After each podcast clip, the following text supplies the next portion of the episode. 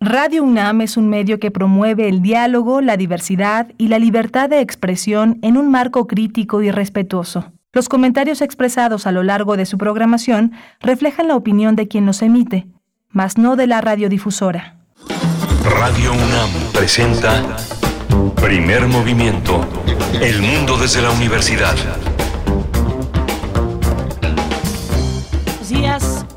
Buenos días, ya son las 7 con 5 minutos de la mañana, 7 con 5 en este martes 14 de febrero, el Día del Amor y la Amistad. Bueno, estamos con ustedes en esta mañana desde Ciudad de México en Radio UNAM. Inicia primer movimiento, está Rodrigo Aguilar esta mañana en la producción ejecutiva, Violeta Berber en la asistencia de producción, el señor Jesús Silva en la operación técnica de la consola y Miguel Ángel Quemain se encuentra detrás del micrófono. Buenos días, Miguel Ángel. Hola, Berenice, buenos días. Buenos días a todos nuestros eh, radioescuchas, nuestros amigos, quienes nos acompañan diariamente en las emisiones que hacen posible este espacio, primer movimiento en Radio UNAM.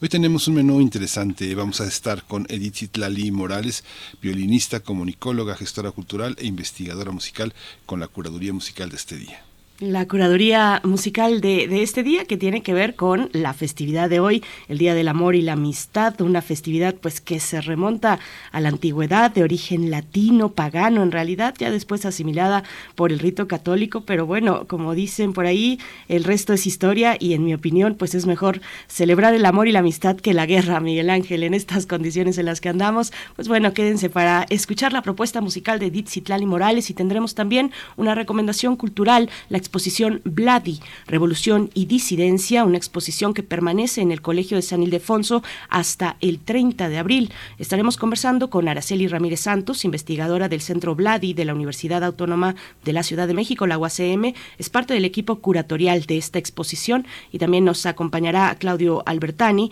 co-curador de la exposición Vladi, Revolución y Disidencia, fundador del Centro Vladi en la UACM y fue su responsable entre 2014 y 2021. Vamos a tener también la presencia hoy de Federico Navarrete, Nuevas historias para un nuevo mundo, convivir o matarnos, robots y humanos, es el tema que Federico Navarrete ha elegido para tratar el día de hoy. Federico Navarrete es historiador, antropólogo, investigador del Instituto de Investigaciones Históricas de la UNAM, un académico de una gran imaginación, de una gran productividad eh, ficcional, también novelista, es escritor de diversos artículos, de libros sobre historia de los pueblos indígenas de América y el racismo en México. En la nota nacional hablaremos de el agua a través de un estudio que ha publicado el IMCO, el Instituto Mexicano para la Competitividad AC, y estaremos con Oscar Ocampo para tener los detalles de este estudio. Oscar Ocampo es coordinador de energía y medio ambiente en el IMCO. El dolor continuará en Turquía. La situación en Turquía y Siria le vamos a dar seguimiento con el doctor Francisco Daniel Abundis Mejía. Han cambiado muchas cosas. Las personas siguen buscando sus seres queridos, sus cosas entre los escombros de este temblor de 7.8 grados que los azotó hace unos días.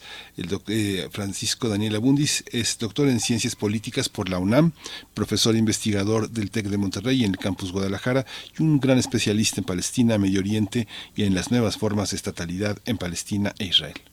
Y nos damos un respiro poético, la poesía necesaria este día en la voz y en la selección de Miguel Ángel Quemain. Y en la mesa del día vamos a tener este un proyecto de radio. Ayer fue el Día Mundial de la Radio y lo celebramos con varias cápsulas que tomamos del proyecto de la UNESCO para celebrarlo. El proyecto Hiperbórea Radio y la inclusión de las ondas radiofónicas. Vamos a hablar con Miguel Ángel Nava. Él es productor en Hiperbórea Radio. Él elabora guiones, contenidos. Y con Yasmín López. Ella conduce, es conductora en Hiperbórea Radio. Y también tendremos eh, la segunda entrega de la serie José Emilio Siempre, una serie realizada por eh, entre Radio UNAM y la Cátedra Extraordinaria de Lectura José Emilio Pacheco de la Dirección de Lectura y Fomento a la Lectura de la UNAM. Así es que no se lo pierdan, no se pierdan estos contenidos y cuéntenos en redes sociales cómo les amanece en esta mañana de martes, 14 de febrero. Pues hay que tomar previsiones, yo creo que va a estar complicada la ciudad, las ciudades de este país y bueno, en el el caso de la capital, desde donde les saludamos también. Cuéntenos cómo les va en este 14 de febrero, arroba P Movimiento en Twitter, Primer Movimiento UNAM en Facebook. ¿Ustedes qué opinan del Día del Amor y la Amistad? Pues ahí están las redes sociales para eh, emprender este diálogo cotidiano aquí en Primer Movimiento. Mientras tanto, vamos con la música, con Edith Citlali Morales. Curadores musicales de Primer Movimiento. Querida Edith Citlali Morales, con el gusto de saludarte esta mañana, 14 de febrero. Feliz Día del Amor y la Amistad para ti. ¿Cómo estás? Muy buen día, Hola, Miguel Ángel. Gracias, como siempre, por, por la querida presentación. Los saludo a todas a todos nuestros amigos que sintonizan aquí en nuestro programa Primer Movimiento. Muy buenos días. Ya estoy aquí listísima para contarles cómo viene nuestro menú musical para esta mañana. Pues sí, querida Bere, 14 de febrero.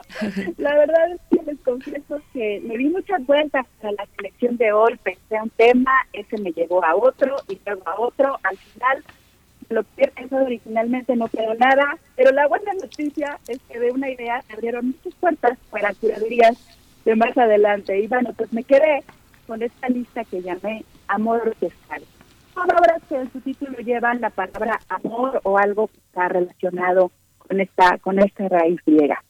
Comenzaremos deleitándonos con un concierto para violín de Antonio Vivaldi titulado El Amoroso.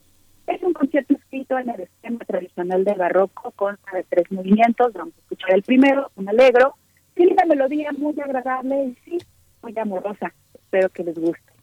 Más adelante nos vamos a Inglaterra de la pluma de Edward Elgar y su saludo de amor.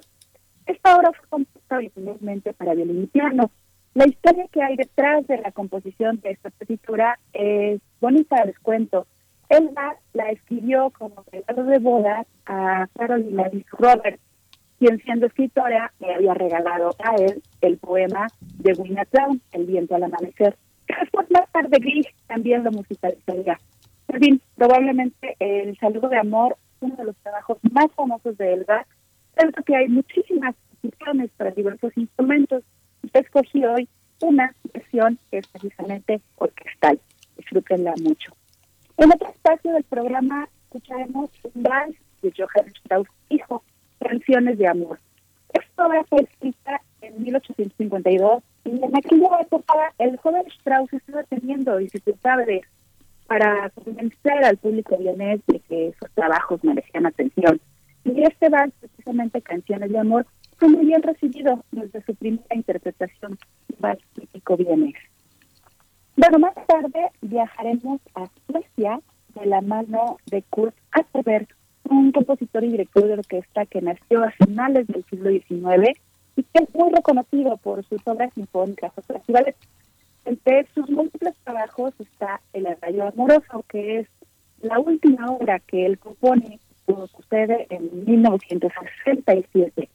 Es una partitura escrita para violín y orquesta de cuerdas, es una pieza muy bella. Atterberg fue gran admirador de Brahms, entonces se siente una influencia muy marcada de este otro compositor, incluso cuando Atterberg comenzó crea este adagio, pues después de la segunda mitad del siglo XX espero que lo disfruten también. Y para finalizar esta selección amorosa, el número de un ballet, El Amor, del tercer acto de Don Quijote, del Don Quijote de Ludwig Una pieza muy cortita, muy alegre y muy festiva. Así quedó, queridas amigas y queridos amigos, obras que están dedicadas al amor, interpretadas unas por orquesta de cuerdas y otras por orquestas ya sinfónicas y armónicas, pero que sea del agrado de los radioescuchas y pues celebremos el amor a la vida y el amor, por supuesto, a la música. Les mando un abrazo musical y amoroso muy grande. Muchísimas gracias. a ti, Edith Gracias. Muchas gracias. Hasta pronto. Vamos a la música.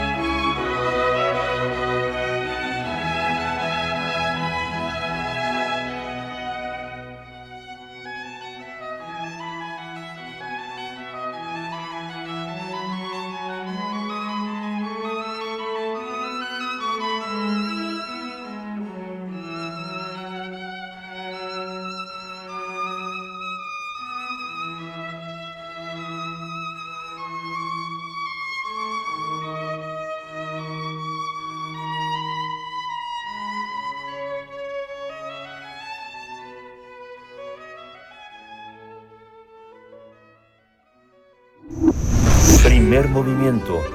Hacemos comunidad en la sana distancia.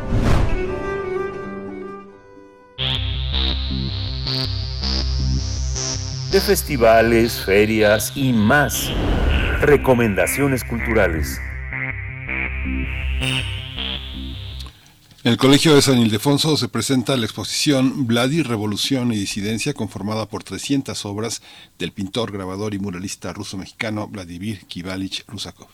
A través de estas obras, el artista dialoga con grandes muralistas que fueron al mismo tiempo sus maestros y antagonistas. La muestra abarca diversas temáticas como la Revolución rusa, desde una visión utópica, así como sus logros y fracasos. También la disidencia, la capacidad de criticar, objetar, rechazar la doctrina oficial. La exposición va a estar abierta hasta el 30 de abril y los interesados van a poder conocer estos temas que fueron también compartidos por el artista y sus seguidores. Uno de los curadores de la exposición, Oscar Molina, dijo que esta exhibición pretende acercar al público joven, porque si bien Vladi es un artista del siglo XX, también es profundamente contemporáneo. También destaca que el autor invita al espectador a valorar la pintura por su creación misma y no por su imagen. La exhibición está estructurada en cinco núcleos temáticos: revolución y disidencia, Vladi íntimo, pasiones artísticas, muralista y poder y violencia. Cabe señalar que el montaje fue planeado para conmemorar el centenario de Vladi, que fue en 2020, sin embargo, pues la pandemia lo retrasó. Actualmente se celebra, además, en el contexto de los 100 años de los murales de San Ildefonso, lugar donde la obra de Vladi puede medirse con otros grandes de la Escuela Mexicana de Pintura, aquellos que fueron sus maestros, sus interlocutores y también sus adversarios. Pues vamos a conversar sobre esta exposición nuevamente que presenta el Colegio de San Ildefonso y está con nosotros Araceli Santos. Ella es investigadora del Centro Vladi de la Universidad Autónoma de la Ciudad de México y es parte del equipo curatorial de la exposición. Araceli Santos, bienvenida, buenos días. Buenos días. Gracias, bienvenida. Igualmente damos la bienvenida a los buenos días a Claudio Albertani, co-curador de la exposición, fundador del Centro Vladi en la UACM, su responsable entre los años 2014 y 2021. Gracias por estar esta mañana, Claudio Albertani. Bienvenido a Primer Movimiento. Buenos días, gracias a ustedes. Eh, empiezo contigo, Claudio. Eh, el centro, el centro Vladi es uno de los mejores ejemplos en Latinoamérica de cómo preservar la memoria de un pintor y convertirlo en un patrimonio, un patrimonio de todos, no solo de un país, sino de, la, de la pintura del mundo. Cuéntanos un poco cómo eh, ya habíamos eh, conversado sobre esta exposición, ¿Qué queda, qué queda pendiente? ¿Qué hay que ver? ¿Cómo ha sido recibida? ¿Cómo han estado los visitantes anotando sus, su participación en este, en este recorrido? ¿Cómo, cómo está Vladi en San Ildefonso, eh, eh, eh, Claudio? Bueno, yo creo que la exposición está cumpliendo con su propósito, que básicamente es preguntarse y, qué, qué, representó el artista ruso-mexicano en, en, su momento y qué nos dice hoy en este México del, siglo XXI. Eh, por lo que sabemos, la, exposición, hay varias encuestas, está posicionada como entre las 10 mejores que se han eh, hecho en 2022 y, y, y, sigue así. Eh, bueno, ha habido una serie de actividades propedéuticas que organiza el, el Colegio de San Ildefonso con pláticas, de especialistas, eh, eh, mesas redondas, presentaciones de libros. Por lo tanto, me parece que, que, vamos muy bien. Araceli Ramírez, siempre quedan, siempre quedan pendientes y generalmente los pendientes se, se visualizan a veces en relación con los eh, visitantes quienes lo reciben.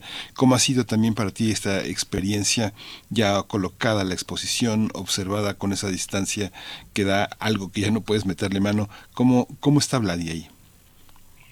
Pues Vladi quedó excelente porque eh, justamente pudimos exponer una gran cantidad de obras y de materiales.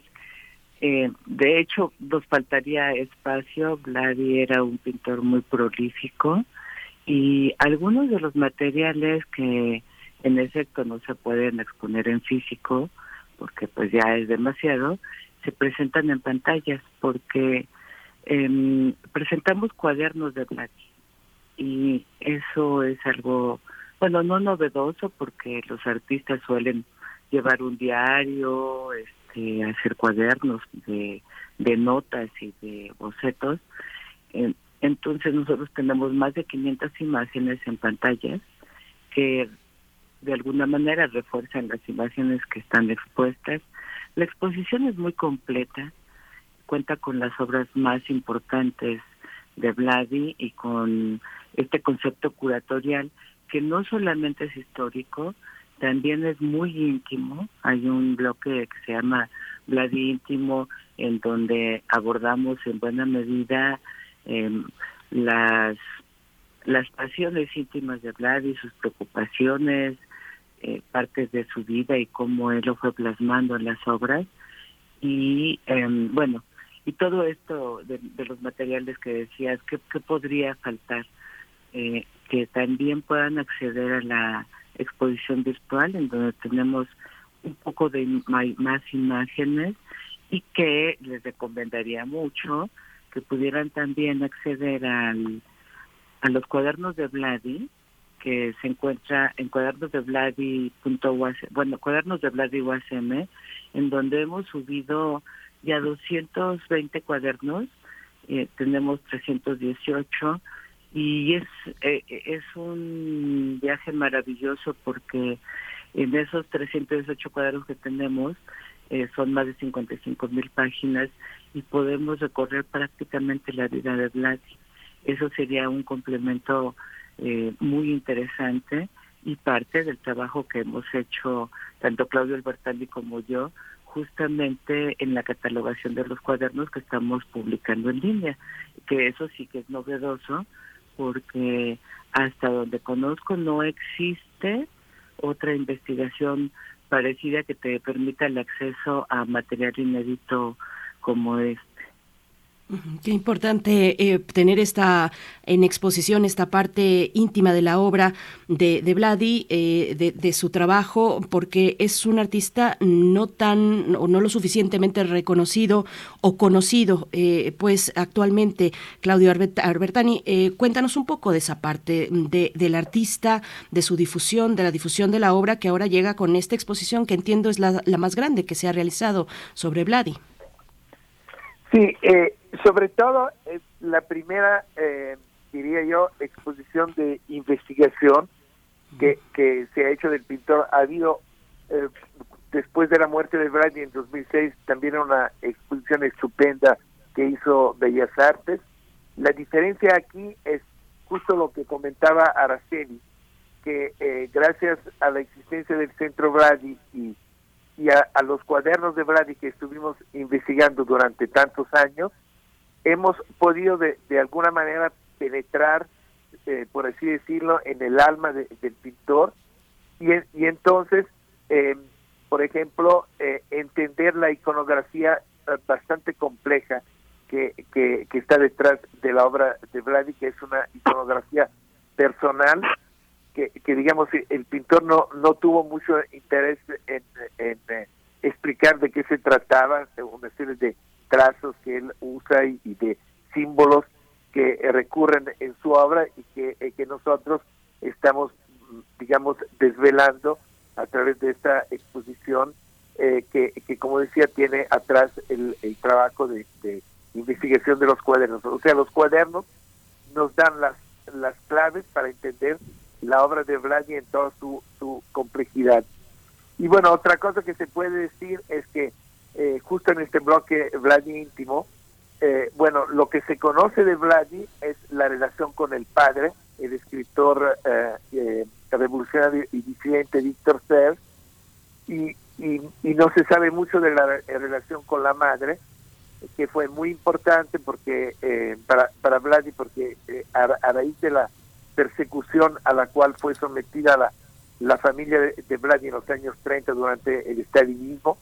Ella perdió la razón y, y eso fue eh, un peso que Vladi cargó a lo largo de su vida, porque además eh, Víctor Serge murió aquí en México en 1947, pero Liuba Rusakova, la mamá de Vladi, eh, murió eh, en una clínica psiquiátrica en, los años 80, en 1984, en Aix-en-Provence, y esto le causó, eh, bueno, sentidos de culpa, dolor, y, toda una serie de sentimientos que están que, que, están en su obra.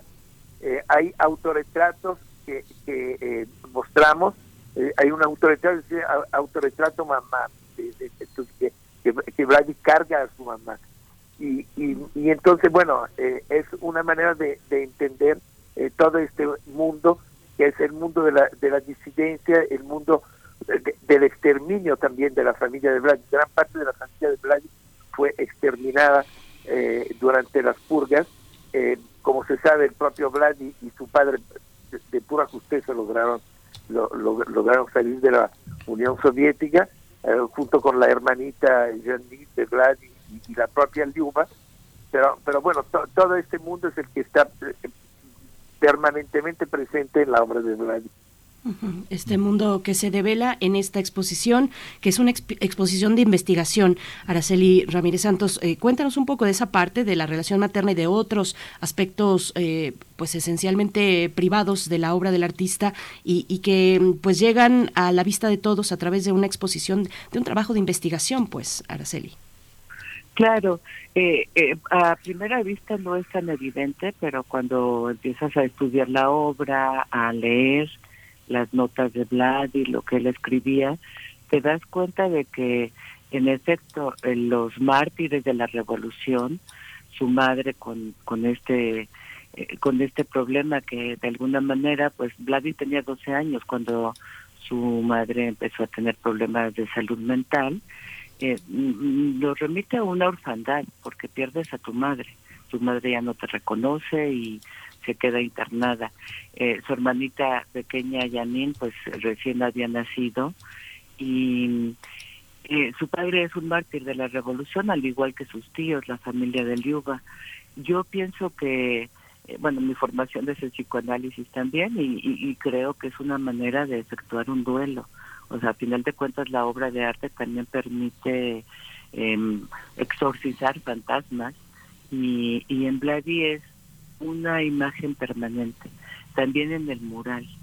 Eh, y creo que una imagen permanente es rendir homenaje a los mártires de la revolución, de los cuales su padre también forma parte, porque su vida fue muy convulsa debido a a su posición política, a que era un gran crítico de, del autoritarismo especialmente y del fracaso de la revolución, de la locura de su madre y de la muerte de sus tíos. Así que la investigación nos permitió ir conociendo estos elementos, ir entendiendo, en primer lugar, el, mural. Gracias a los cuadernos fuimos comprendiendo de qué se trata el mural de Vladi en la Biblioteca Lerdo de Tejada, que se llama Las Revoluciones y los Elementos. Y eh, en particular yo empecé a comprender el sentido de la obra cuando empecé a comprender de qué se trata ese mural que es muy simbólico, es muy colorido y de primer impacto es difícil comprenderlo. Vladi es un pintor eh, algo complicado de comprender y creo que en parte esa es la razón por la que hay personas a las que no les gusta, pero también él ha sido muy poco conocido. Así que creo que esta exposición realmente permite que quienes eh, no lo habían conocido ni siquiera sabían de él, eh, realmente han quedado eh, muy bien impresionados y es un buen momento para que este pintor tan importante del siglo XX pueda volver a tomar su lugar en el mundo del arte y en la historia del arte. Y, y bueno, de la investigación, claro, llevamos, eh, yo llevo 12 años con, trabajando con los cuadernos y eso me ha permitido justamente ir conociendo los textos que él iba escribiendo, comprendiendo en buena medida su vida y cómo él iba armando ciertas iconografías que después son muy recurrentes en las obras y que te permiten hacer una cierta interpretación. Y también, bueno, eh, uno nota tanto del mural como en esta exposición cómo Vladimir admiraba a su padre, pero sentía la obligación de rendirle homenaje porque pues él murió muy joven y también a su madre, no solo a ellos, sino a todos los mártires de esas revoluciones de las cuales él fue testigo desde niño y en su edad adulta, bueno, pues por las consecuencias en su familia. Muchas de las grandes promociones de, eh, de los espacios de, patrimoniales europeos han generado una promoción muy fuerte de sus acervos, por ejemplo, generando que las universidades dediquen eh, proyectos de investigación, que los jóvenes hagan tesis, que haya eh, rescate de algunos aspectos de curatoriales y que permite que haya patrocinadores en estos en estas actividades y que el fondo se proteja de esa manera, con un fondo permanente de distintos patrocinadores que invierten. Esta situación es posible en este fondo, digamos, la Universidad de la Ciudad de México lo cobija, pero ustedes han eh, visto el interés de promovido promovido hacer tesis, hacer investigaciones, proyectos sobre la obra de Vlad. ¿Y cómo está esa situación, eh, Claudio? Bueno, eh, la, la Universidad Autónoma de la Ciudad de México, a través del Centro Vladi, tiene como dato de mil dos obras desde 2007, cuando fundamos eh, el centro. Y, y, bueno, ha cumplido con su cometido. Esta exposición eh, es una prueba de ello. Eh, y sí ha llevado a cabo todo este trabajo, no solamente de resguardo de la obra, sino también de investigación.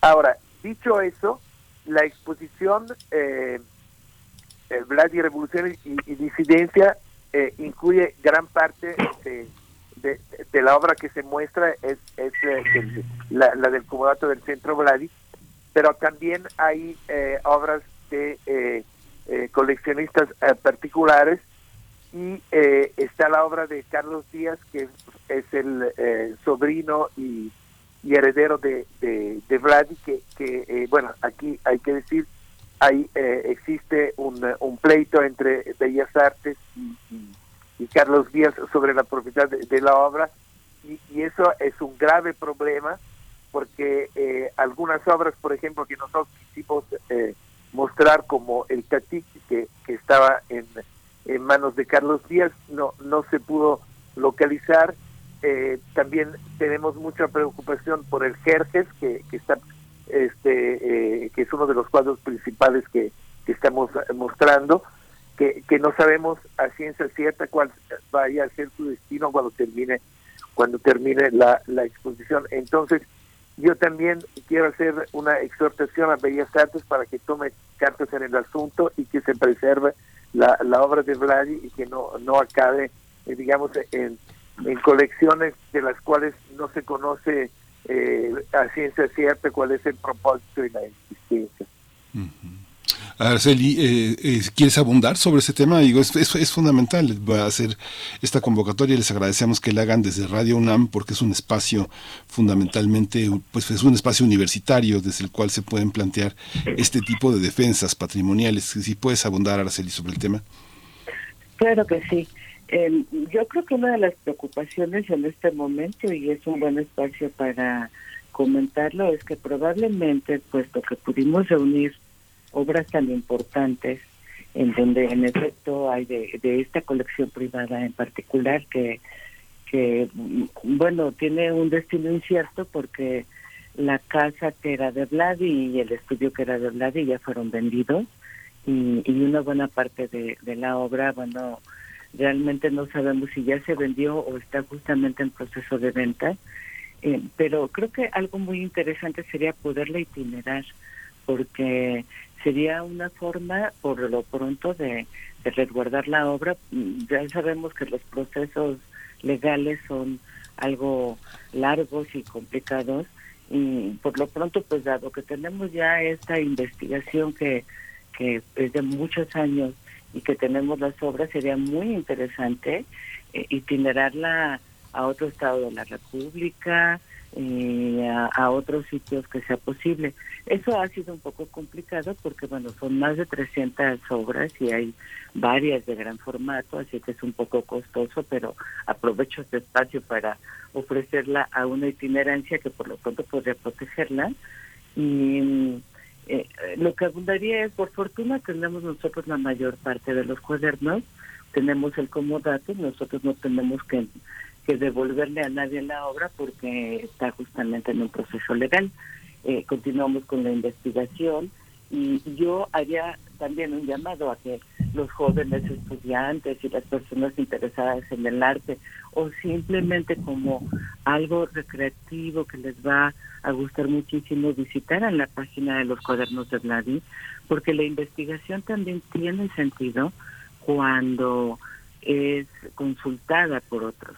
Y esta investigación es muy interesante. Ahí van a encontrar eh, ya con un sentido lógico, comentarios iconográficos, históricos, pictóricos, técnicos, eh, materiales de los contenidos de la obra de Vladi que de alguna manera además eh, están enlazados como con el desarrollo mm, pictórico de Vladi, ¿no? Al final de cuentas este es como una columna vertebral que te permite conocer a Vladi.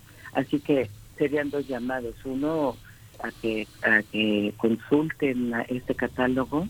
Este catálogo es de largo aliento, pero ya va muy avanzado. Yo pienso que en unos cinco o seis años, con apoyo de ciertos investigadores, eh, me refiero a, tener un apoyo de personas que, que, que ayuden. Yo en este momento lo estoy haciendo sola, prácticamente es un privilegio, pero pero también este se necesita eh, en la UACM que nos puedan eh, sí apoyar contratando a algunos investigadores que nos ayudan, eh, que la gente vaya y conozca la obra y que defendamos de alguna manera todas las instituciones, los legados de artistas que han quedado un tanto en el aire. Vladi, Revolución y Disidencia eh, estará en exposición hasta el 30 de abril y simultáneamente también está la exposición de Vladi y sus contemporáneos. Eh, ya hablamos de ella aquí a principios, a principios de año, en enero, hablamos de esta exposición. Eh, igualmente, bueno, además está de manera permanente en la Biblioteca Lerdo. Claudio Albertani, cuéntanos un poco ya en los últimos minutos, pues cómo dialogan estas dos exposiciones y hacer la invitación al público para que se acerque. La fecha es el 30 de abril, eh, pues el, el, día en la que hasta el cual podremos disfrutar de esta exposición, Claudio. Bueno, quisiera eh, primero eh, hacer una última observación sobre la, nuestra exposición en Saint de Foso, porque además, bueno, de todo este trabajo sobre la iconografía y la, la dimensión histórica y política de la obra de Brady, lo que se puede apreciar es la potencia de, de Vladi eh, como pintor en, sus diferentes aspectos.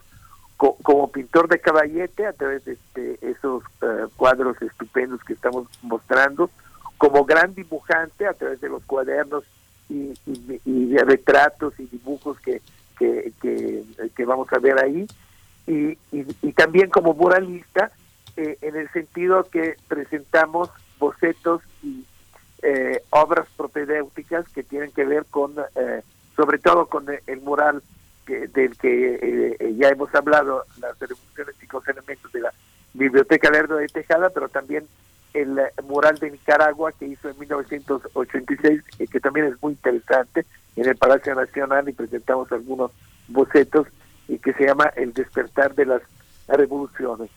Bueno, por lo demás, eh, la, la, exposición que está actualmente en el Centro Vladi, bueno, eh, insiste sobre eh, ciertos aspectos eh, y, ciertos momentos de la obra de Vladi, como es su paso por la llamada generación de la ruptura, lo cual es muy importante porque efectivamente Vladi fue uno de, los promotores de, de, este gran movimiento pictórico que renovó el arte en México en la segunda mitad del siglo XX pero también hay que tomar en cuenta lo, que vemos en, la exposición eh, del Colegio de San Ildefonso, que Vladi justamente rompió con la ruptura, eh, en el sentido que se desmarcó eh, a partir de 1969-70 del movimiento, y en particular porque la ruptura, creo yo, o, sea, este movimiento que luego se llamó la ruptura, por Teresa de Conde, la gran crítica de arte, era eh, fue un movimiento digamos eh, bastante apolítico y la obra de, Vladi, que luego efectivamente después de romper con la ruptura hizo su gran mural, mural en la Biblioteca de Tejada, es una obra profundamente política, impregnada de, de historia, revolución y disidencia. Pues muchísimas gracias. Este es un gran ejemplo de análisis e interpretación, de eh, preservación del patrimonio y de difusión. Lo que han hecho en este trabajo. Queda abierta la, invitación a que mucha gente haga tesis, trabajos eh, como este trabajo, eh, que es un modelo también de, compromiso y de estudio. Claudio Albertani, co-curador de exposición, fundador del Centro Vladi. Muchas gracias.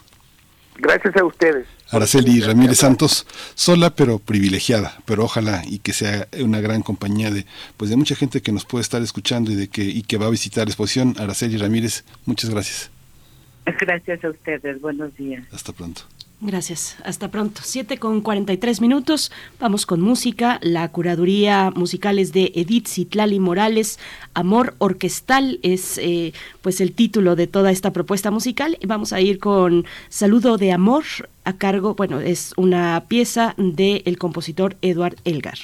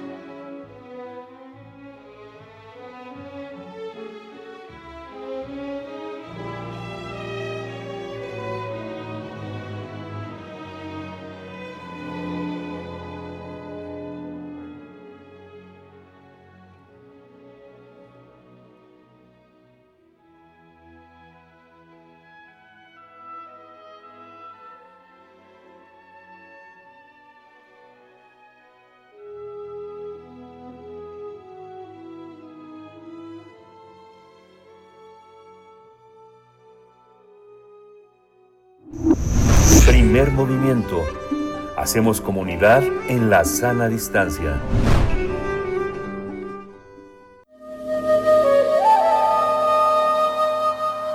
Nuevas historias para un nuevo mundo. Ya nos acompaña Federico Navarrete, historiador, antropólogo, investigador del Instituto de Investigaciones Históricas de la UNAM, en este hilo sobre nuestra relación, la relación de los humanos con las eh, tecnologías, con los robots, convivir o matarnos. Robots y humanos es el título de esta entrega. Federico Navarrete, ¿cómo estás? Buenos días. Hola, buenos días, eh, Berenice. Eh, buenos días, Miguel Ángel. Hola, Federico. Buenos días. Bienvenido. Pues es un gusto saludarles este, dos semanas después y seguir con este hilo que ya iniciamos con el año nuevo. Y, bueno, pues mi, reflexión para hoy se centra en la idea esta que, que ya hemos repetido varias veces, pero creo que vale la pena examinar, de que los robots eh, algún día se van a levantar bueno, van a adquirir conciencia de sí mismos, van a convertirse, van a adquirir la capacidad de, decidir sus propios fines, de, no, de no simplemente obedecernos como autómatas, y que en el momento en que tengan ese rasgo que nosotros que seamos propios de los seres humanos, es decir, esta autonomía personal, lo que van a hacer los robots va a ser lanzarse contra nosotros y, matarnos a los humanos en general, un poco como venganza el hecho de que los seres humanos nos hayamos servido de ellos durante tanto tiempo.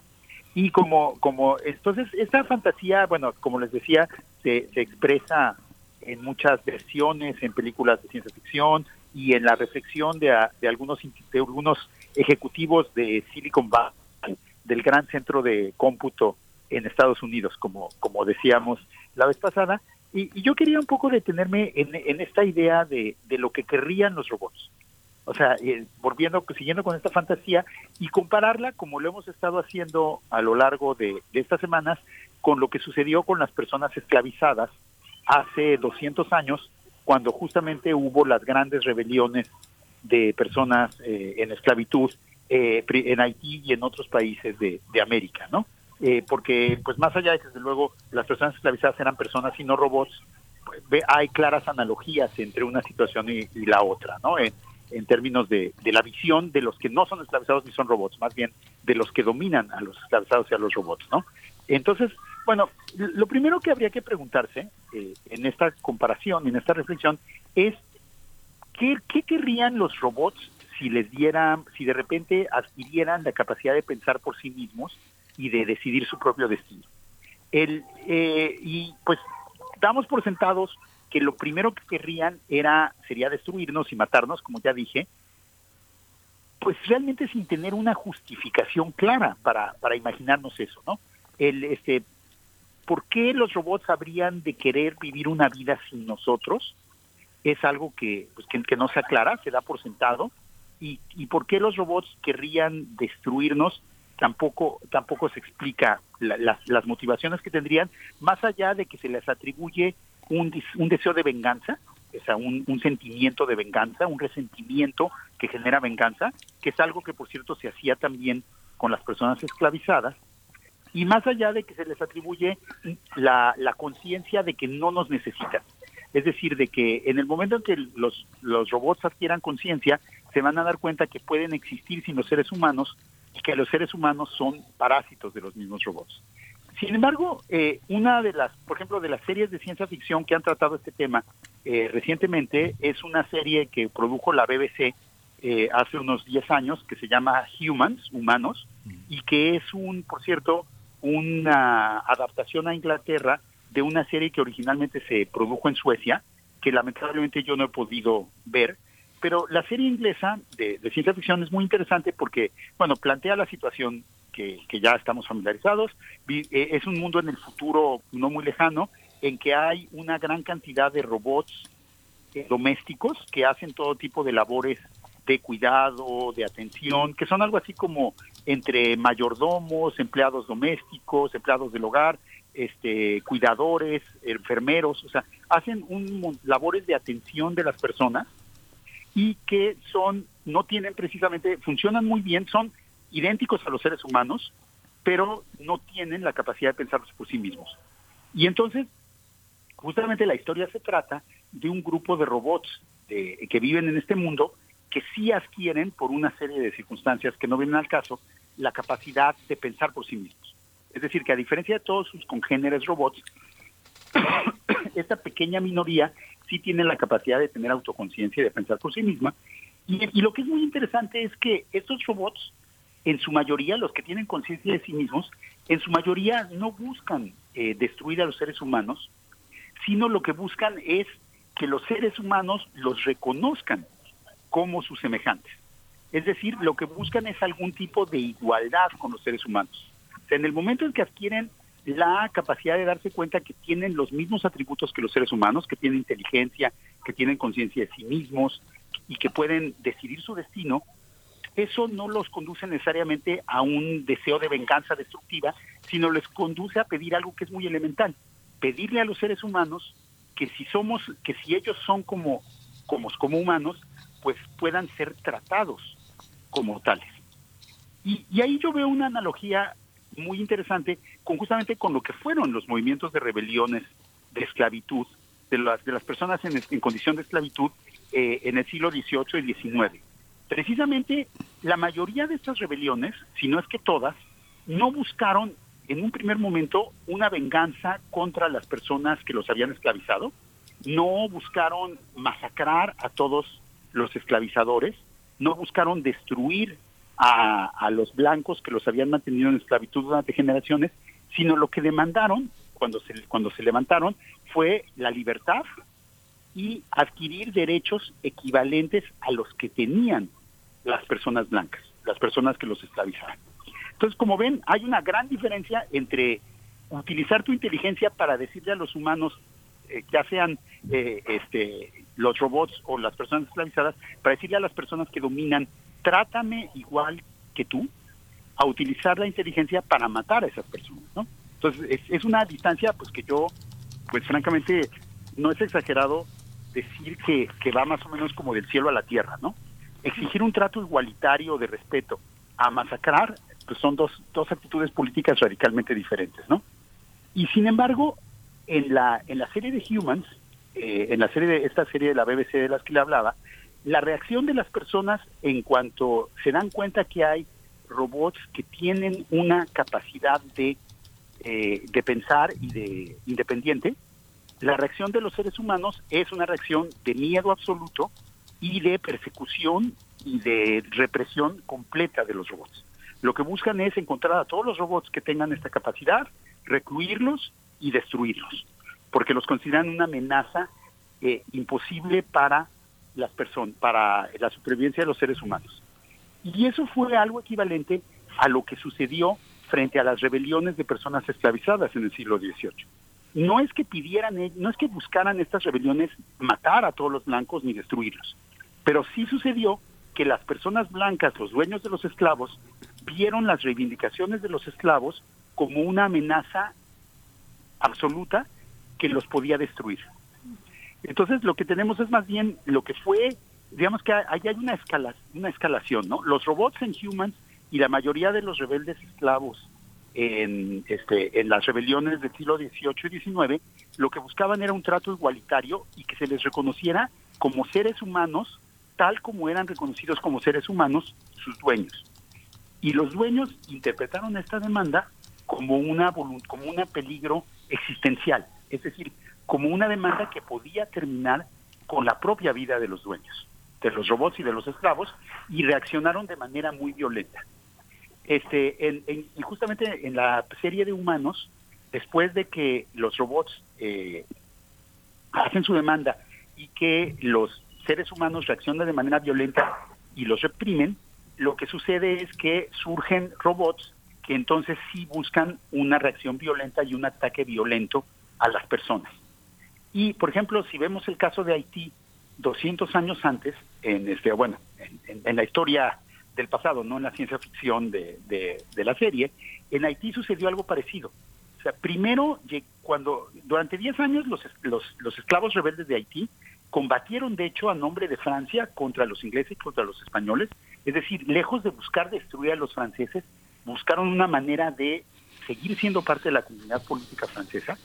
Y solo después como 10 años después, Francia mandó una expedición a reconquistar Haití y esa expedición tenía como uno de sus propósitos matar a todas las personas que se habían rebelado, todas y cada uno, y de hecho exterminar a los esclavos libertos que había en Haití y comprar esclavos nuevos en África y sustituirlos completamente por los esclavos nuevos traídos de África. Es decir, eh, los primeros que tuvieron la idea de exterminar a un grupo completo fueron los blancos, no los esclavos.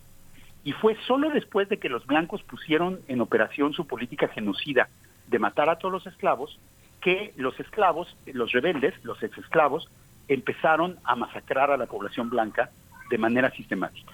Entonces podemos decir que en realidad en Haití lo que provocó la, la llamada guerra de razas, el exterminio de los blancos, no fue la rebelión de los esclavos en sí mismo, sino la represión que los propios blancos hicieron contra los esclavos. El intento de los blancos de exterminar a los esclavos y de sustituirlos por otros esclavos.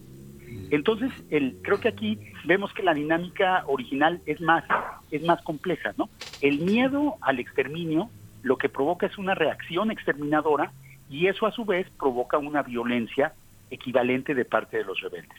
Entonces aquí, en, esta relación compleja con, con los esclavos el, el, o con los robots, el problema es el miedo que genera la igualdad.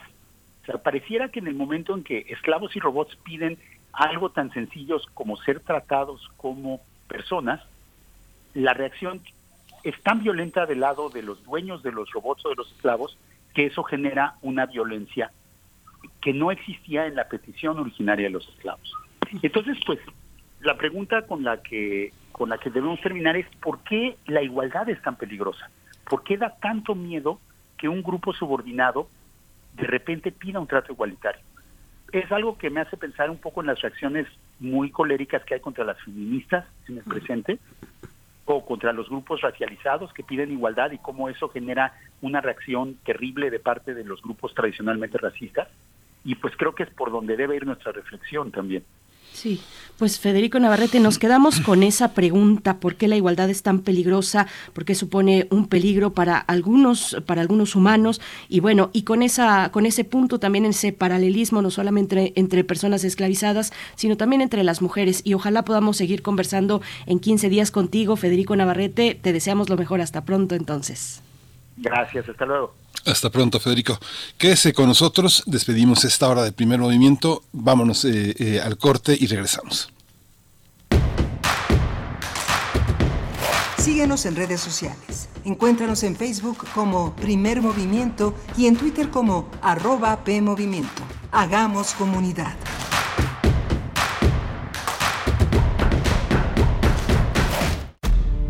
Un tejido infinito de impulsos un diálogo en los matices del silencio. Islas resonantes. Pensar el mundo a través del sonido. Sesiones de escucha y diálogos en torno al sonido. Con Cintia García Leiva. Islas Resonantes. Miércoles a las 4 de la tarde, después del corte informativo. Repetición, sábados a las 19 horas, por el 96.1 de FM. Radio UNAM. Experiencia sonora.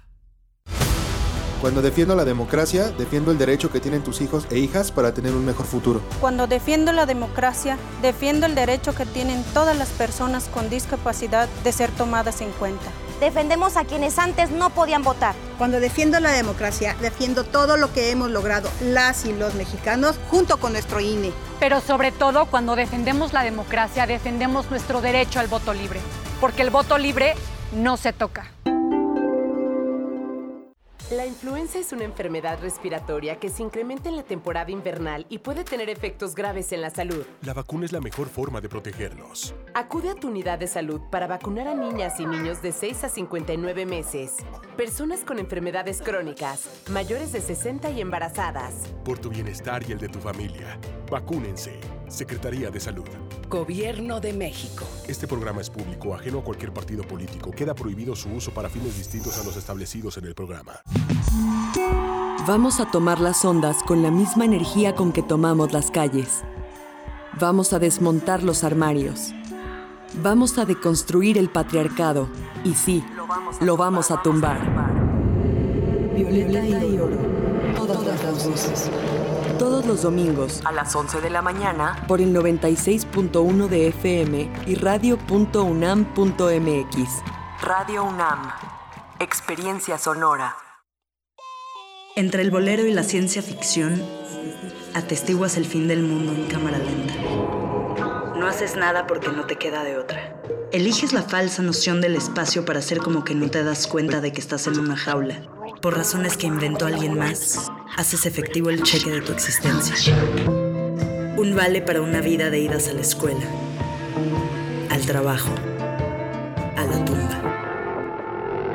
Tantos años de resistencia para llegar a ninguna parte, a la misma estación, a la misma cabina, resistiendo todavía. Sálvense ustedes con Raquel Miserachi. Todos los martes de 10 a 11 pm por resistencia modulada. Radio UNAM. Experiencia sonora. Encuentra la música de primer movimiento día a día en el Spotify de Radio UNAM y agréganos a tus favoritos.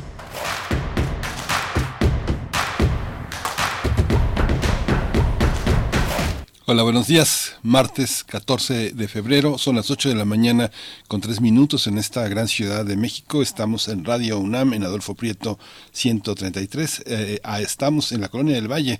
Es- está Rodrigo Aguilar al frente de la producción ejecutiva y mi compañera Berenice Camacho en la conducción. Querida Berenice, buenos días. Gracias, Miguel Ángel Quemain. Muy buenos días. Saludos a todos los que están en cabina, el señor Jesús Silva en los controles. A Radio Nicolaita esta mañana estaremos con ustedes, como es costumbre, de 8 a 9 de la mañana en el 104.3 de la frecuencia modulada. Y bueno, se nos arremolinan los comentarios respecto a Vladi, respecto a también la participación que acabamos de tener con el doctor Federico Navarrete, convivir o matarnos, robots y humanos. Y nos dejaba esta pregunta, ¿por qué la igualdad es tan peligrosa o resulta tan peligrosa para algunos grupos eh, humanos, bueno, los que están, digamos, arriba de la pirámide. Y bueno, varios comentarios. Entonces, eh, dice Rosario Durán, excelente curaduría de Edith Zitlali, eh, es como la chistera de un mago, saca y saca música extraordinaria. Daniel Manzano dice, no hay la menor duda, la exposición de Vladi es una maravilla en San Ildefonso. Uno de los grandes aciertos de esta magnífica muestra son los cuadernos de procesos creativos, en donde se refleja la investigación, producción en la creación de la obra de arte. Muchas felicidades, dice Daniel Manzano. Bueno, pues vayan a San Ildefonso hasta el 30 de abril. Está eh, esta posibilidad de acercarnos a Vladi, Revolución y Disidencia. También nos pregunta Daniel Manzano si podemos eh, poner, colocar la liga eh, que se mencionó para consultar los cuadernos de procesos creativos de Vladi, ya digitalizados por la UACM. Vamos a hacer el esfuerzo por compartirla en redes, eh, Daniel Manzano. Eh, bueno, pues entre otras cuestiones también nos dice por acá, vamos a ver, es que se nos revuelven los, los temas. Pero dice, refrancito, hola, muy buen día, historia y futuro, qué interesante, robots e o inteligencia artificial, más bien creo yo, pues el robot es eso, algo mecánico que obedece. La inteligencia artificial ya tiene información suficiente, por lo menos para colapsar todo el sistema global. Em, por acá también, Huehuetlacatl, Jorge Leiva, nos comparte el fragmento de un poema que generó en chat GPT en esta plataforma eh, de procesamiento de lenguaje, entre muchas otras cosas que hace ChatGPT. Pero bueno, dice y nos comparte este, este poema. Dice: Feliz día de impulso al hospedaje de corta estancia, es decir, feliz día de San Valentín o del amor y la amistad, como ustedes le quieran llamar. Dice el poema: Oh, amada mía, ven, permíteme adorarte. En esta noche de San Valentín, mi corazón late fuerte. Te rindo mi homenaje y mi amor sin igual. Oh, mi musa, mi solaz en este mundo terrenal. Ese es un poema generado por la inteligencia artificial de chat GPT. Gracias Jorge Leiva por compartirlo por acá en redes sociales, Miguel Ángel. Sí, muy interesante toda la reflexión que trae Federico Navarrete sobre el tema. Es que el, pacto que desde el que parte Federico Navarrete es el tema del contrato de esclavitud, que es eh, eh, distinto a pensar el tema de la reciprocidad como uno de los temas eh, más fuertes de la, de la antigüedad. Un tema que se introdujo en el siglo XX de una manera teórica, es el tema de la gratitud que eh, del psicoanálisis colocó Melanie Klein como el centro de una constitución eh, de los seres humanos. Y justamente la demanda del robot es eh, parte de la de lo que al otro le hace falta es un es un gran ausente y una demanda que se construye únicamente con el vínculo ¿no? solamente el vínculo permite que la noción de, de, de, de reciprocidad y de gratitud se funde entonces la noción de esclavitud la noción de de poder de uno sobre otro queda excluida, que es un, es un gran desafío que colocan en las identidades eh, del, del, robot sobre nosotros, ¿no? Cómo somos capaces de crear algo con algo en ellos que nos hace falta también a nosotros, gratitud, ¿no? Pues mucho que desdoblar en este punto de encuentro entre la humanidad y la tecnología, la inteligencia artificial, pero vamos a hacer una pausa porque si no lo saben, ayer lo comentamos, pero si no recuerdan, les eh, decimos que a lo largo de los eh, de estos 10 días, empezamos el día de ayer, hemos de presentar aquí en primer movimiento la serie, la serie titulada José Emilio Siempre. Ayer fue la primera entrega, el Castillo de la Pureza y viene a continuación la segunda, que es El Paso del Tiempo, esta serie eh, realizada por la Cátedra Extraordinaria de Lectura José Emilio Pacheco y también por Radio UNAM. Vamos con ella y volvemos.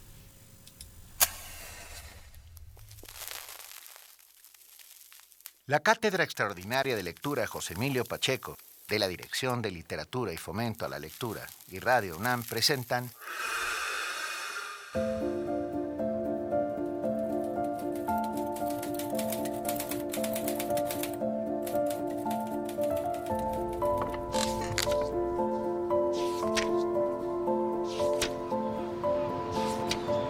José Emilio Siempre, con guiones y voz de Laura Emilia Pacheco.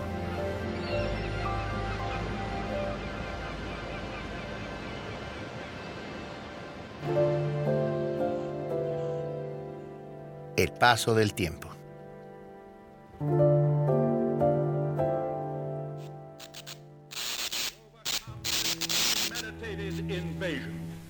The American people in their righteous might will win.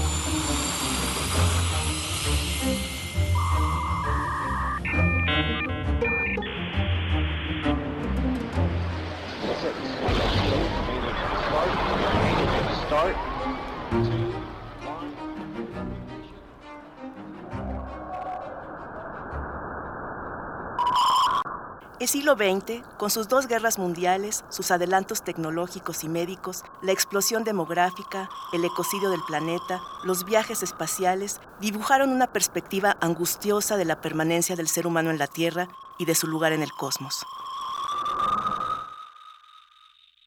Sin embargo, el tema de la fugacidad de la vida es universal y nos ha acompañado desde que entendimos, al menos hasta donde sabemos, que la muerte es el desenlace inevitable que a todos nos espera. José Emilio Pacheco dedicó gran parte de su obra a expresar lo que él llamó el enigma irrepetible que es cada minuto, la desconcertante rapidez con la que el futuro se convierte en ayer.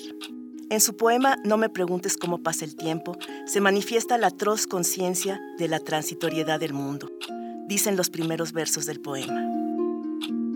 Pertenezco a una era fugitiva, mundo que se deshace ante mis ojos. Piso una tierra firme que vientos y mareas erosionaron antes de que pudiera levantar su inventario. Atrás quedan las ruinas cuyo esplendor mis ojos nunca vieron. Ciudades comidas por la selva y en ellas nada puede reflejarme. Mozas piedras en las que no me reconozco. Y enfrente la mutación del mar y tampoco en las nuevas islas del océano hay un sitio en que pueda reclinar la cabeza. Sus habitantes miraron extrañados al náufrago que preguntaba por los muertos. Creí reconocer en las muchachas caras que ya no existen, amores encendidos para ahuyentar la frialdad de la vejez, la cercanía del sepulcro.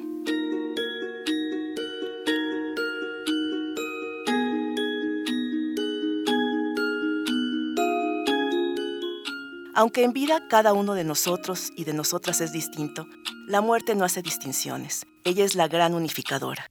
En el reino de la muerte, todas las calaveras se parecen. Lo transitorio implica cambio, pasar de un sitio a otro, percibir la transformación que da pie a nuestra existencia y la cuestiona. Somos los mismos y sin embargo somos distintos a cada segundo, incapaces de detener la metamorfosis que ejerce el tiempo. En el poema breve que se titula Antiguos compañeros se reúnen, en dos líneas Pacheco sentencia como, por desgracia, cambio no garantiza adelanto o mejoría. Puede ser también una forma de declive. Antiguos compañeros se reúnen. Ya somos todo aquello contra lo que luchamos a los 20 años.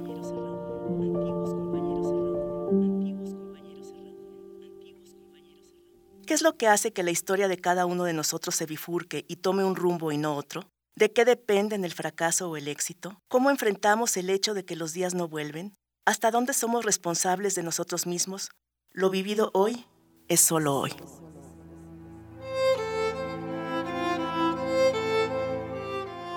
Horas altas. En esta hora fugaz, hoy no es ayer y aún parece muy lejos la mañana. Hay un azoro múltiple, extrañeza de estar aquí, de ser en una hora tan feroz que ni siquiera tiene fecha. Son las últimas horas de este ayer o el instante en que se abre otro mañana. Se me ha perdido el mundo y no sé cuándo comienza el tiempo de empezar de nuevo. Vamos a ciegas por la oscuridad. Caminamos sin rumbo por el fuego.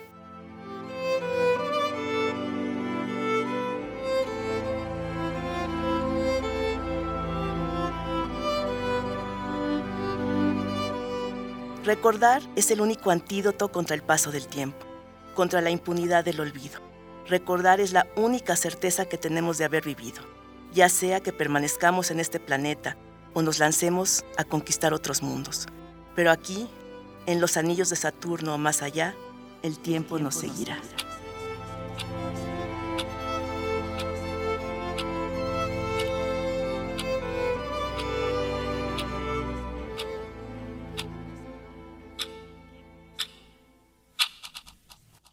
José Emilio Siempre.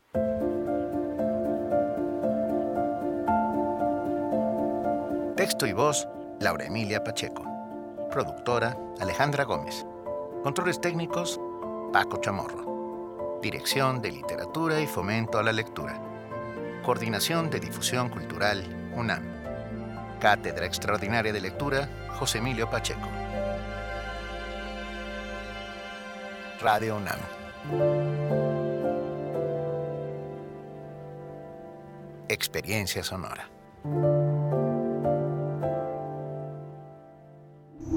Primer movimiento. Hacemos comunidad con tus postales sonoras. Envíalas a primermovimientounam.gmail.com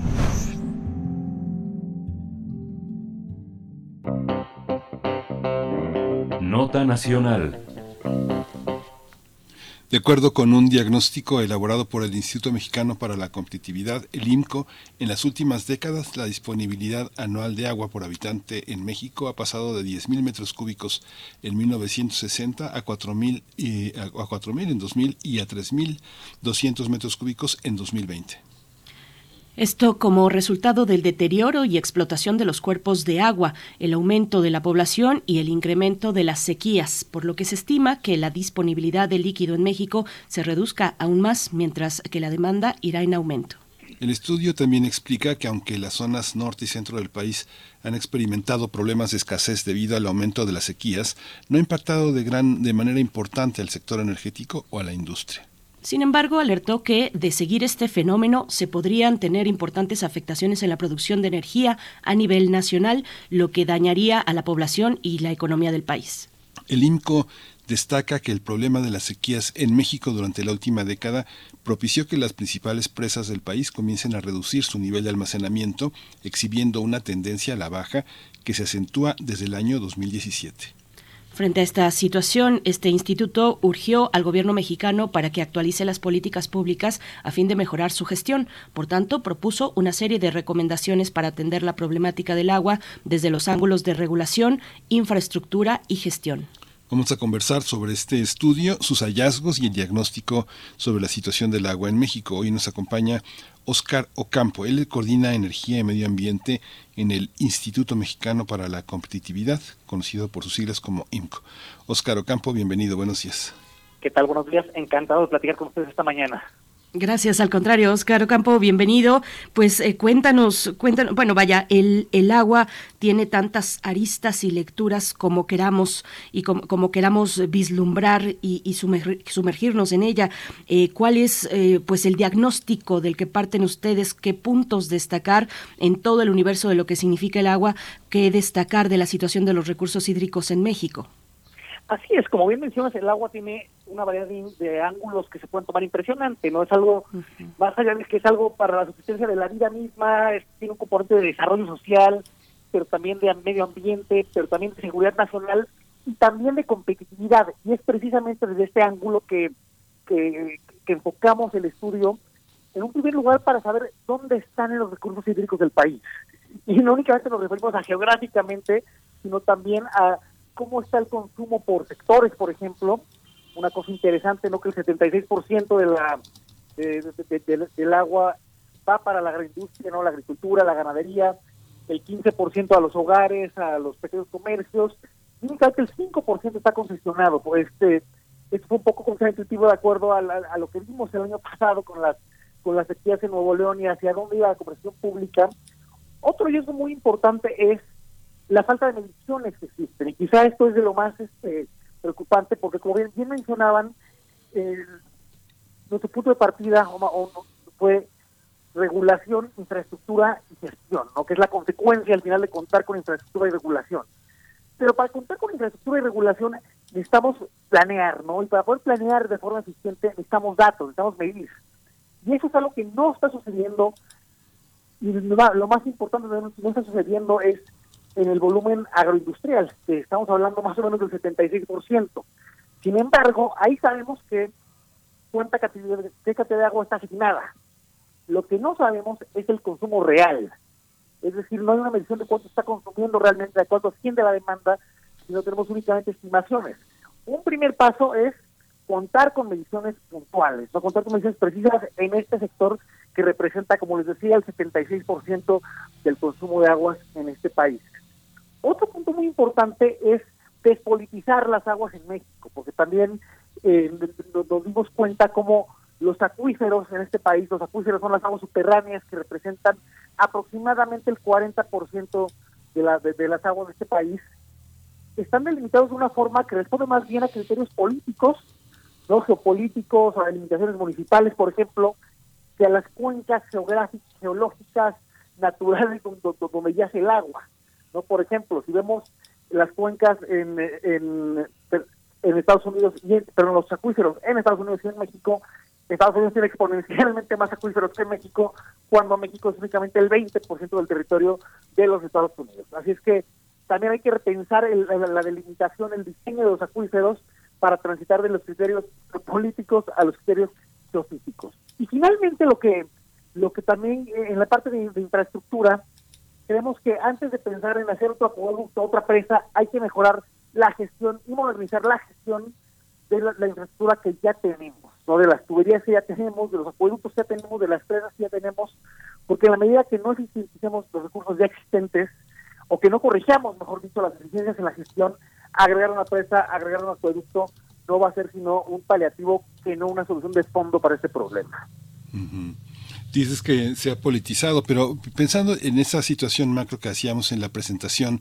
sobre las posibilidades de que los centros de distribución de energía puedan colapsarse. El tema, por ejemplo, en las grandes ciudades, Guadalajara, Monterrey, eh, Ciudad de México, Ciudad de México, ante la gran explosión de centros como, no sé, por ejemplo, Mística, los centros que están ahora en el norte de la ciudad, no sé, este centro que están construyendo con grandes tiendas departamentales entre San Juan de Aragón y Talismán, todo lo que hay en Iztapalapa, todas estas que, que dejan una gran cantidad de colonias sin agua. ¿Por qué se da este fenómeno? El agua puede desviarse hacia, estas, hacia estos proyectos de ingeniería tan, tan grandes? ¿Por qué se quedan tantas colonias sin agua? Tláhuac, por ejemplo.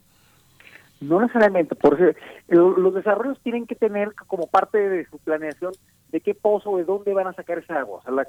una de las condiciones precisamente para llevar a cabo este tipo de grandes desarrollos inmobiliarios como los que mencionabas son precisamente no dejar sin agua a las personas alrededor.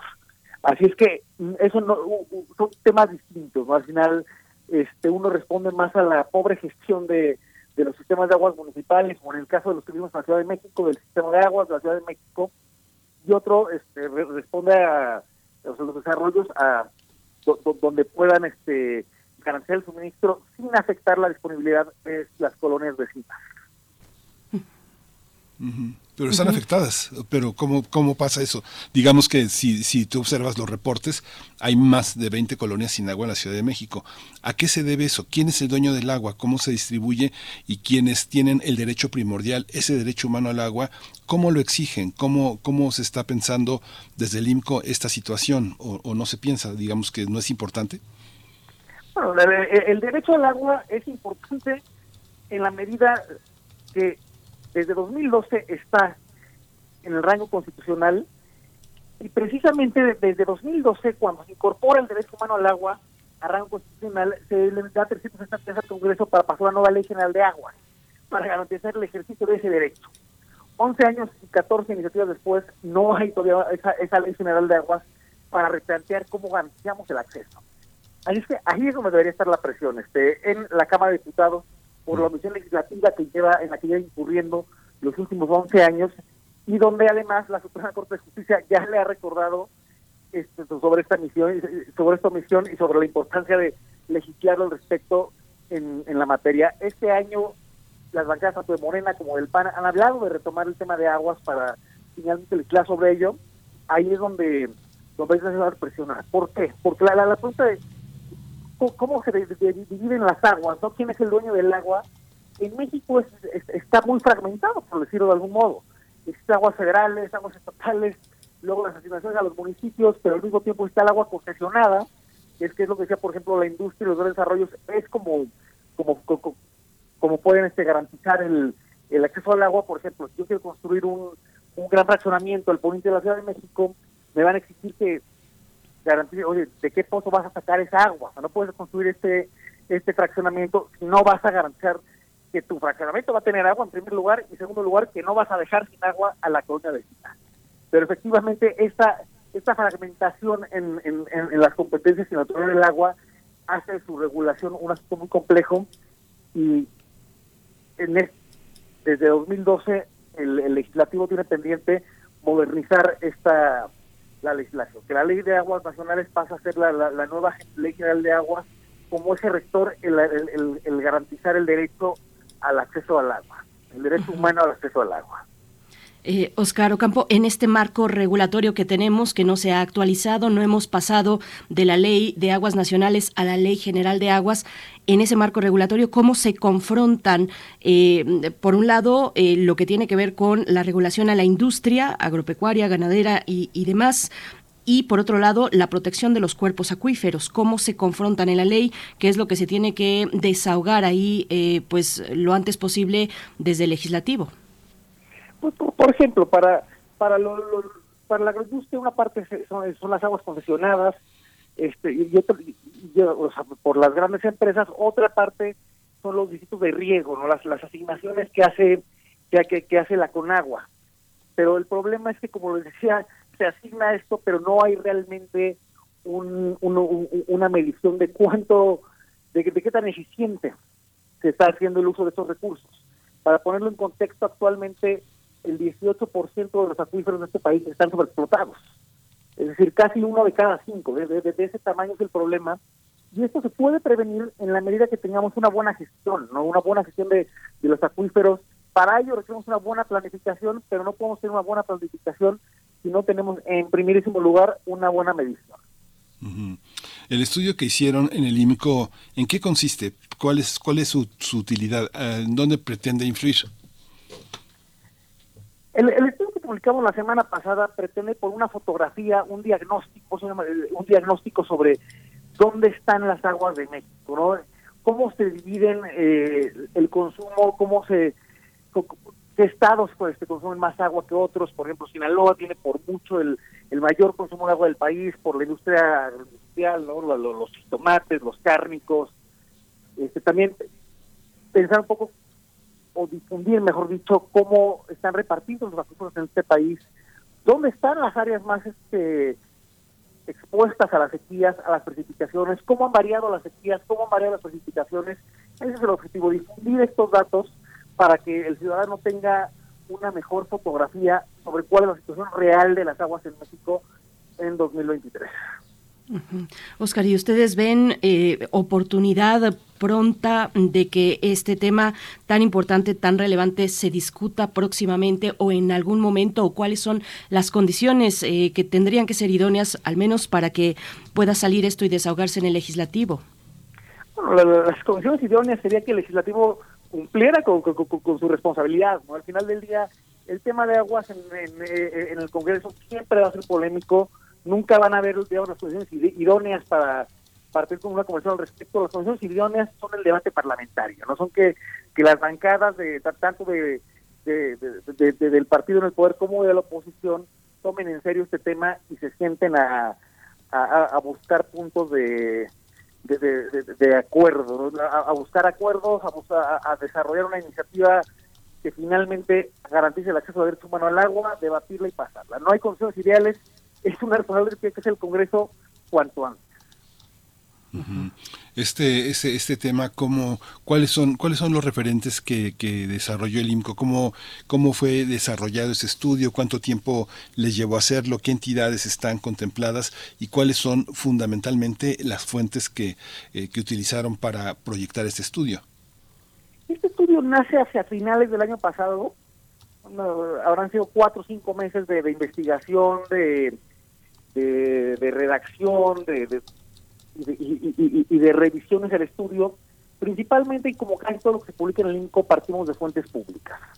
No partimos de los datos propios del gobierno, por ejemplo, en este caso de los datos de, la Conagua, ¿no? La Conagua es el, la principal base de datos, la principal referencia para, para, este estudio, porque al final si lo que queremos es este hablar de, de dónde está la gestión pública en México, el, primer paso son los datos que nos proporciona el mismo gobierno, ¿no?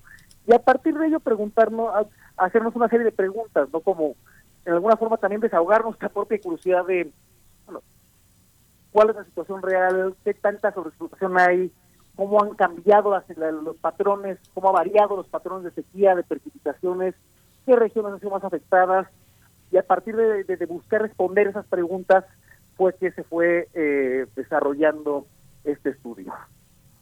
Una de las ideas también que sobresalen es la de mejorar la gestión del agua, mm, también para, para mantener y para atraer, atraer la inversión. Háblanos un poco de, de, esta pues de esta propuesta, de esta mirada desde el IMCO. Eso está pensado a partir de en México en, los 90 fue la, gran historia de la industria exportadora, por ejemplo, por el TLC de América del Norte, en la industria automotriz, en la industria aeroespacial, si queremos ser exitosos con el TEMEC y con los tratados comerciales del siglo XXI, la última generación, tenemos que tener la capacidad para atraer y retener las industrias del futuro. Y muchas de las industrias del futuro dependen de que tú puedas garantizar un suministro confiable y de calidad de agua. Dos ejemplos muy puntuales. En primer lugar, los servidores de datos en las instalaciones de, servidores de datos en la nube, ¿no? que almacenan toda la información del Internet para, para ser competitivos en, en servidores necesitamos tres cosas, telecomunicaciones, energía competitiva y un suministro de, agua de calidad e ininterrumpido. Segundo ejemplo, estamos en un contexto de transición energética, donde las economías están haciendo todo lo posible por acelerar la, descarbonización de sus, de sus actividades económicas.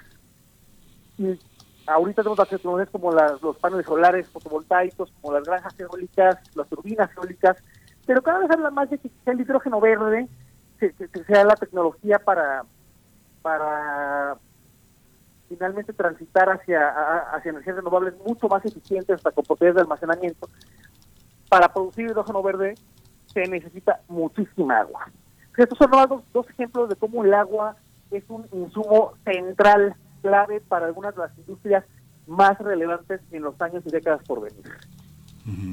¿Hay algún elemento que pueda sustituir en materia de energía y de, y de, y de abasto el agua? ¿Es un elemento que pueda sustituirse, como se ha pensado en el tema de los hidrocarburos, o aún no tenemos la tecnología que sea capaz de sustituir un elemento como este, eh, Oscar?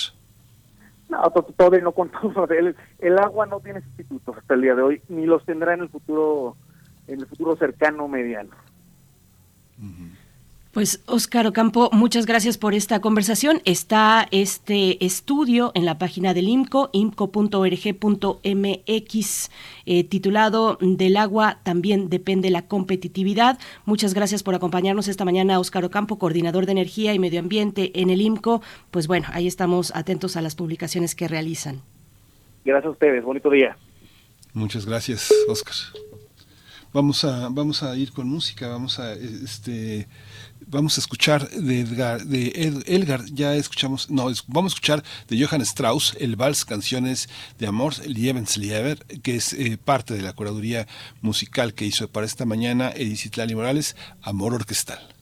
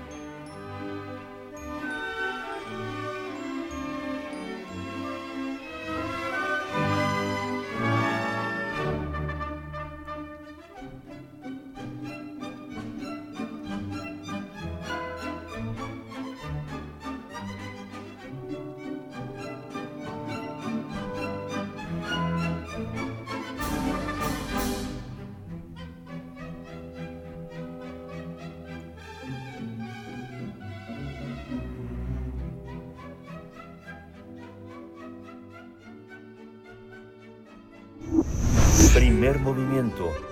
Hacemos comunidad en la sana distancia. Nota Internacional.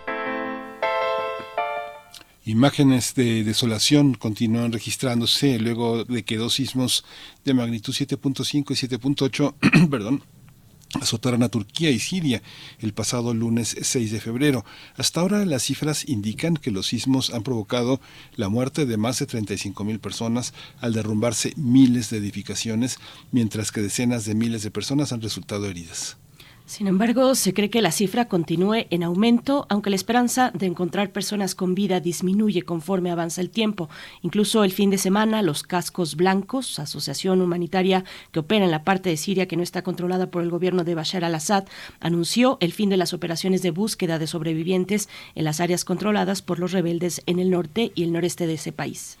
Además, informaron que lamentablemente la comunidad internacional ignora la tragedia humana en el noreste de Siria, pese a los múltiples llamamientos que realizó la Defensa Civil de Siria para solicitar el apoyo necesario a fin de realizar operaciones de rescate en busca de sobrevivientes bajo montañas de escombros. En tanto, la Organización Mundial de la Salud destacó que muchos sobrevivientes se quedaron sin hogar y también deben enfrentar un desastre secundario, ya que el frío, la lluvia y la nieve provocan condiciones horribles que empeoran. El presidente turco Tayyip Erdogan admitió que hubo problemas con la respuesta inicial de su gobierno ante el devastador terremoto, por lo que los damnificados critican la lenta llegada de los equipos de rescate. Además, opositores del gobierno sirio acusan que ha obstaculizado la ayuda internacional. Pues damos seguimiento, tendremos una conversación sobre la situación en Siria y Turquía a una semana de los terremotos que han provocado más de 23 mil personas muertas. Este día nos acompaña el doctor Francisco Daniel Abundis Mejía, doctor en Ciencias Políticas por la UNAM, es profesor investigador del TEC de Monterrey, Campus Guadalajara, especialista en Palestina, Medio Oriente y las nuevas formas de estatalidad en Palestina, Israel. Gracias, doctor Daniel Abundis, por estar de nuevo con nosotros. Buenos días. Hola, buenos días, Bernice. Buenos días a Miguel Ángel. Un gusto estar aquí en esta casa y un saludo también a todas nuestras escuchas. Muchas gracias, Francisco Daniel. ¿Cuál es la situación? ¿Cuál es el panorama eh, que tiene una, una, una localización tan precaria que está sostenida con hilos que donde más afectan catástrofes como la que acaban de pasar. La pobreza la inequidad la desigualdad son parte de lo que asola. Van van con el terremoto pegadas.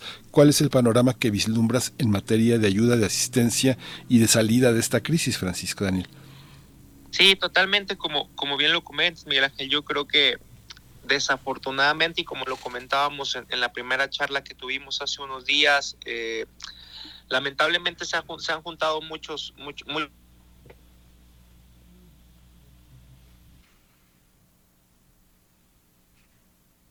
lo difícil que puede ser el terreno en algunas partes de Siria y Turquía, eh, pero sobre todo también, y, y, de lo que poco se habla, eh, eh, es el tema político, que, que, aquí juega un papel preponderante por parte de los dos regímenes, porque no podemos hacer apología de ninguno, es decir, por parte de Bashar al-Assad, es decir, 11 años de guerra civil, territorios que no están controlados por el régimen y que de alguna u otra manera pues no tienen el mismo apoyo y que tanto el régimen, hay que decirlo así, como otros grupos, eh, tanto de carácter islamista como de carácter secular, pues están entorpeciendo tanto las labores de ayuda, pero sobre todo también la llegada de ayuda humanitaria.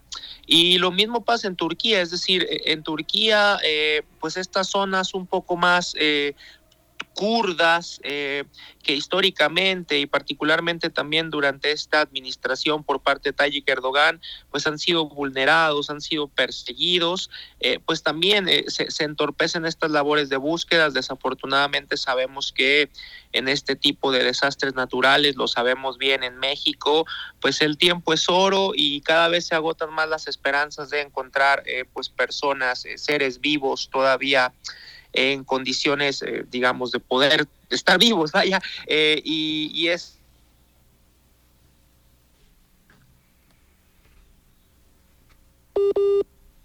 Bueno, vamos a, eh, reconectar, a volver a enlazar al doctor Francisco Daniel Abundis Mejía, que, bueno, nos daba este panorama Mm, sí, ¿me escuchan por ahí? Sí, ya, ya te escuchamos. Ahí te estamos escuchando. Eh, si, si quieres continuar para cerrar ese, ese comentario, mm, Daniela Bundis.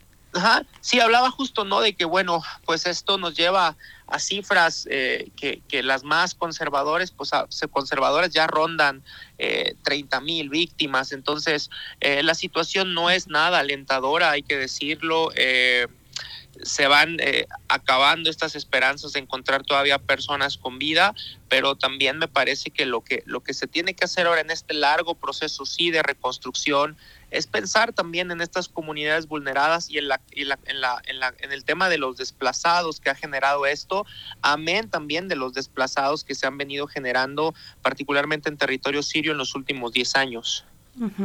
Eh, bueno, te escuchamos con claridad, doctor Francisco Daniel, solo que de pronto se puede eh, cortar la comunicación.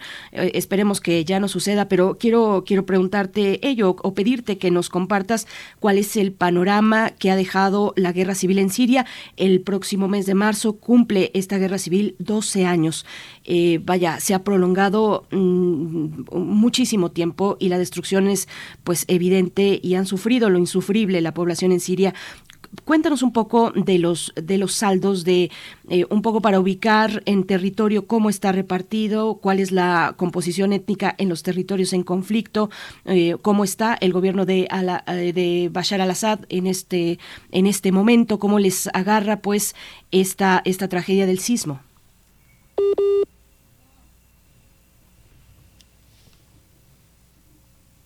¿Nos escuchas, Daniela Bundis? Mm. No, creo que no. Bueno, pues Yo creo que ahí está, pero muy, muy, este, como está en una latencia y sí. es tan lejos la, la, la, comunicación, hace tantos puntos de, de, de, rebote que tarda en entrar, pero yo creo que sigue ahí. ¿Nos escuchas, doctor Daniela Bundis? Bueno.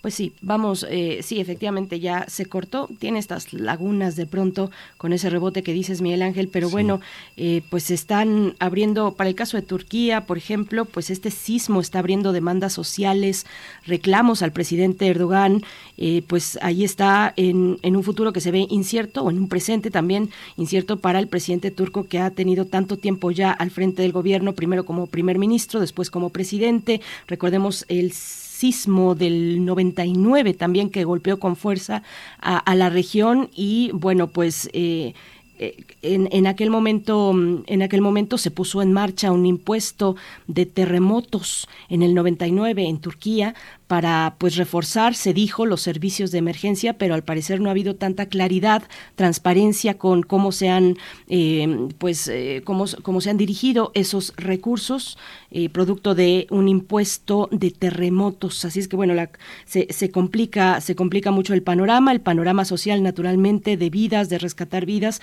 pero también los saldos políticos, las responsabilidades que, que ya se empiezan a librar en este proceso y ya tenemos de vuelta al doctor Abundis Mejía. Espero que nos escuches con claridad. Eh, Daniel Abundis te preguntaba, pues te pedía que nos dieras un panorama de cómo está el territorio en Siria después de 12 años de guerra civil, eh, un poco de esta composición étnica en los, en los territorios de mayor conflicto, las facciones y demás cuestiones. Sí, una disculpa por el tema de las intermitencias eh, con la señal.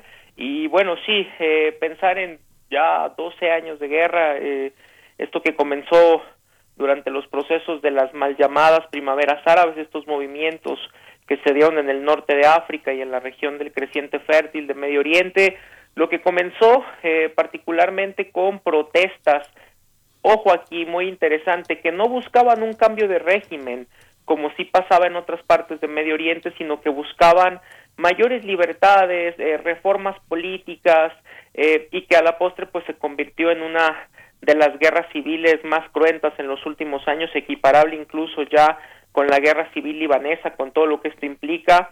Eh, entender esta composición que me preguntabas, Berenice, implica hablar de una élite al interior de Siria, que es la, la élite alawita, que el, el alawismo es una rama de, del chiismo eh, y que son una minoría en Siria, porque Siria es un país con una composición étnica, eh, étnicamente hablando árabe y religiosamente hablando que profesan el Islam sunita, pero que esta minoría alagüita, rama del chiismo, reitero, pues eh, controla, controla la parte económica, la parte política eh, y se ha convertido particularmente pues en un bastión eh, también de cooperación con los rusos. Eh, ya el padre de Bashar al-Assad, Hafez al-Assad, eh, pues ya había ya se había vinculado con, con este acuerdo importante para los rusos, como ya lo platicamos, que representa su salida al mar Mediterráneo. A lo largo de estos 12 años eh, se especuló mucho sobre la caída de Bashar al-Assad, es decir,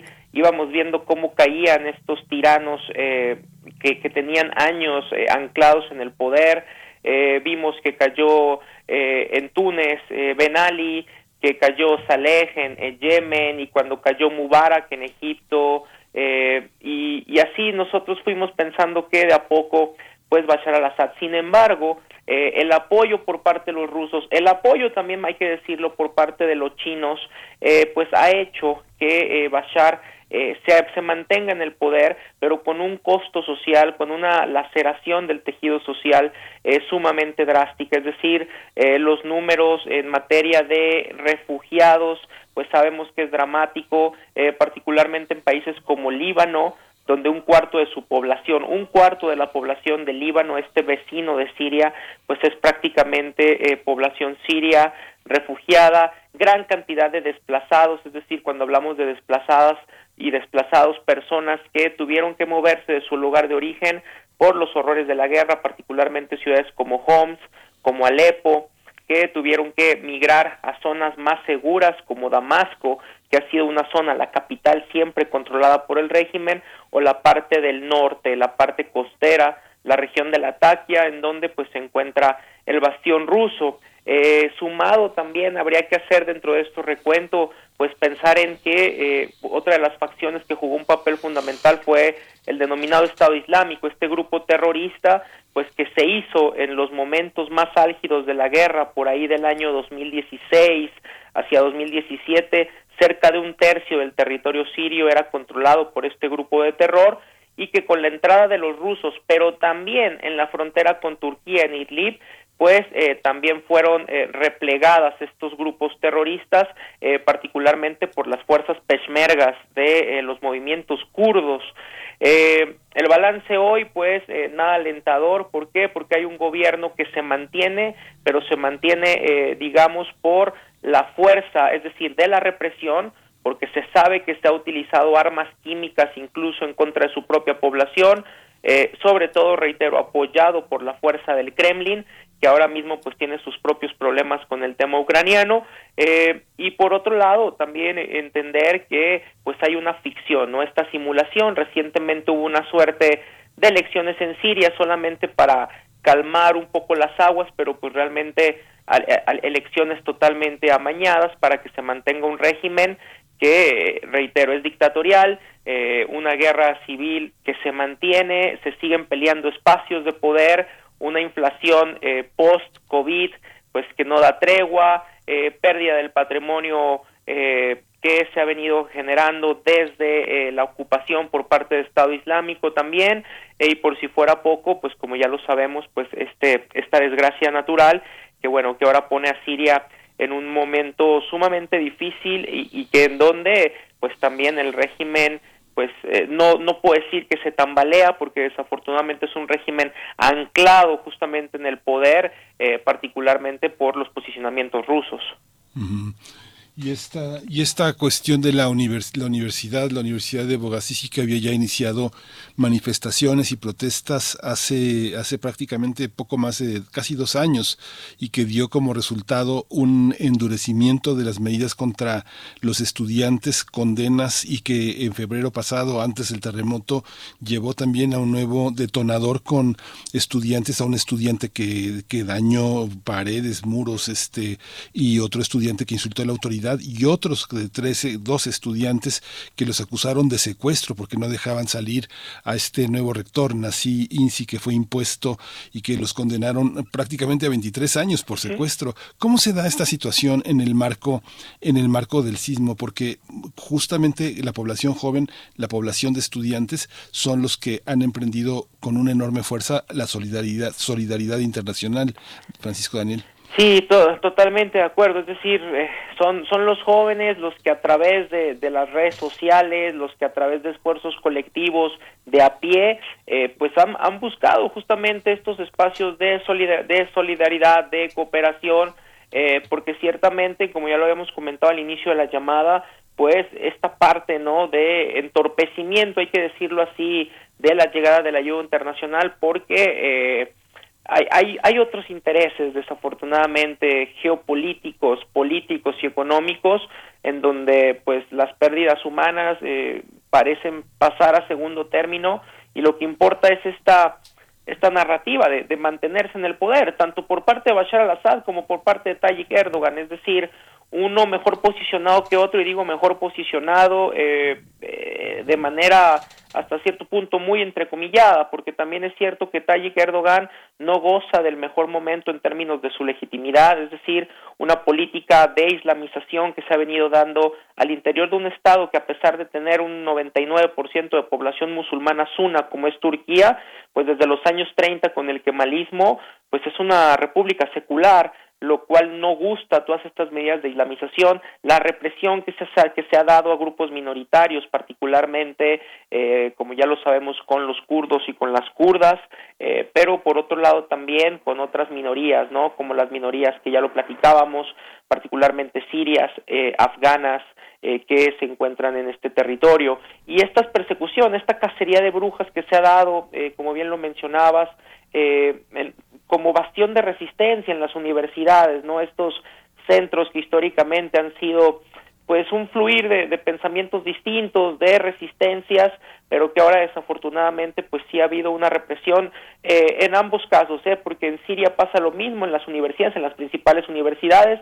en donde quien no se alinea eh, particularmente con el régimen, pues viene una cacería de brujas. Eh, exactamente lo mismo pasa también eh, en Turquía, lleva bastantes años ya ocurriendo lo mismo, esta cacería de brujas, sobre todo a raíz de 2016 con el intento que se dio de golpe de Estado, eh, por parte de los militares que no cuajó para, para, para derrocar a Tayyip Erdogan y que esto pues de alguna u otra manera generó una limpia, pero sobre todo también eh, que muchos líderes de movimientos de resistencia pues fueran perseguidos, encarcelados, torturados e incluso desaparecidos. En todo este contexto, pues ciertamente son los jóvenes, más allá de la ayuda internacional, que afortunadamente ha ido llegando, no, no quiero decir a cuentagotas, eh, ha, llegado, es decir, la comunidad internacional ha sido tan solidaria. Por ahí eh, ya anunciaba eh, por parte de México el canciller que el gobierno mexicano iba a donar 6 millones de dólares, particularmente en ayuda para, para Siria y para Turquía.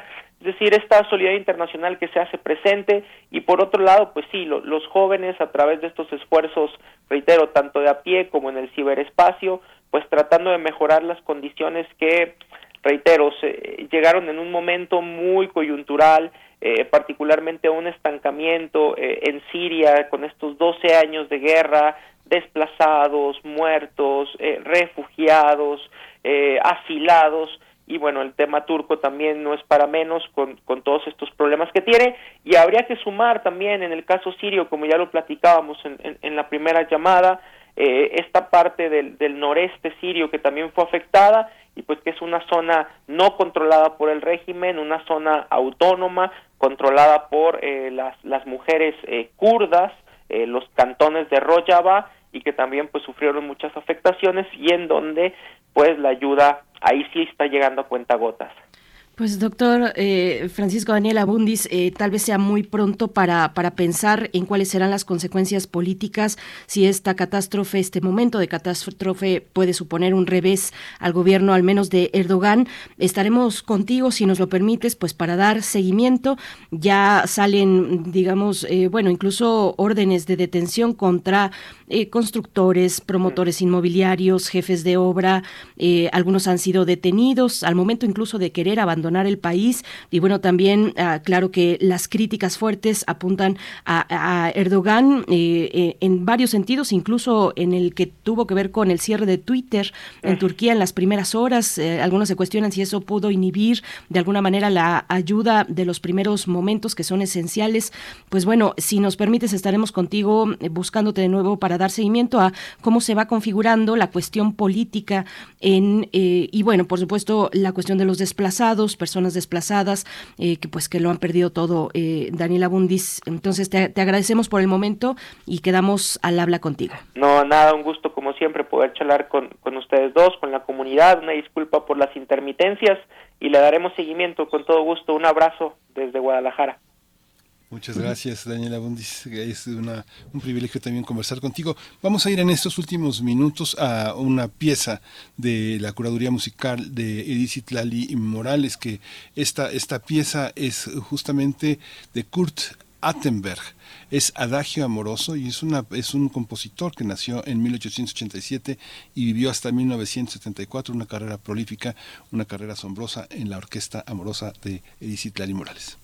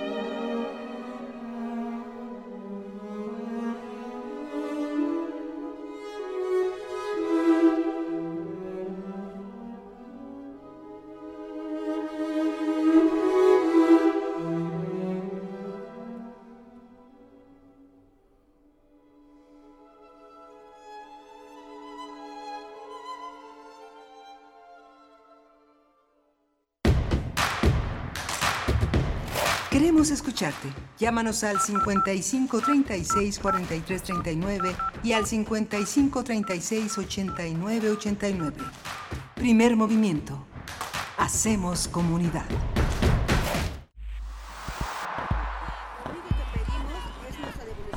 Un mundo raro. Posverdad, post pandemia y post patriarcado. Una producción de Radio UNAM y la Unidad de Investigaciones Periodísticas de Cultura UNAM. Lunes, 12 del día.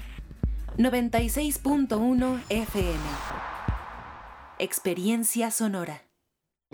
Si tramitaste tu INE en el 2021, tienes hasta el 28 de febrero para recogerla. Por ley, las credenciales que no se hayan recogido a más tardar el último día de febrero serán destruidas y los registros de las y los titulares serán dados de baja. Evita hacer el trámite de nuevo y perder tu registro en el padrón electoral. Acude al módulo por tu INE y recuerda, tienes hasta el 28 de febrero. Mi INE es valioso porque nos identifica y nos une. INE.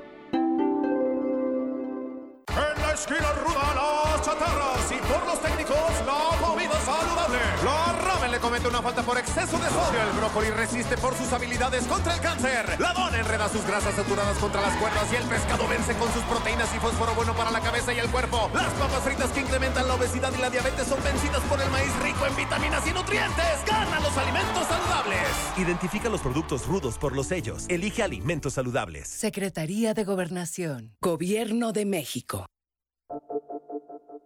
El Museo Universitario del Chopo trae para ti La isla quiere decirme algo. Exposición del artista mexicano Eduardo Avaroa, que reúne piezas creadas durante una residencia de creación en Nueva Zelanda. Dibujo, pintura, escultura y videos conforman esta muestra que enfatiza la materialidad de los procesos tecnológicos y de comunicación de las sociedades actuales. Galería Rampas del Museo Universitario del Chopo.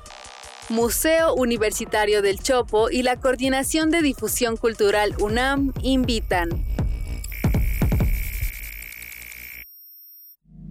Cultivemos el gusto por el arte escrito y el ejercicio de la imaginación al lado de María Ángeles Comezaña en Al compás de la letra. Rutas literarias para viajar entre textos, poemas y cartas. Todos los jueves a las 18 horas por el 96.1 de FM. Radio UNAM. Experiencia sonora.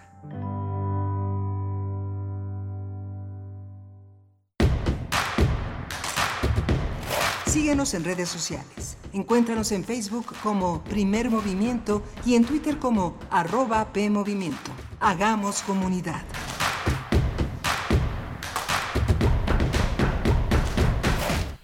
Estamos de vuelta en primer movimiento cuando son las nueve con tres minutos de la mañana. Desde Ciudad de México les saludamos a través del 96.1 en la frecuencia modulada y en amplitud modulada el 860.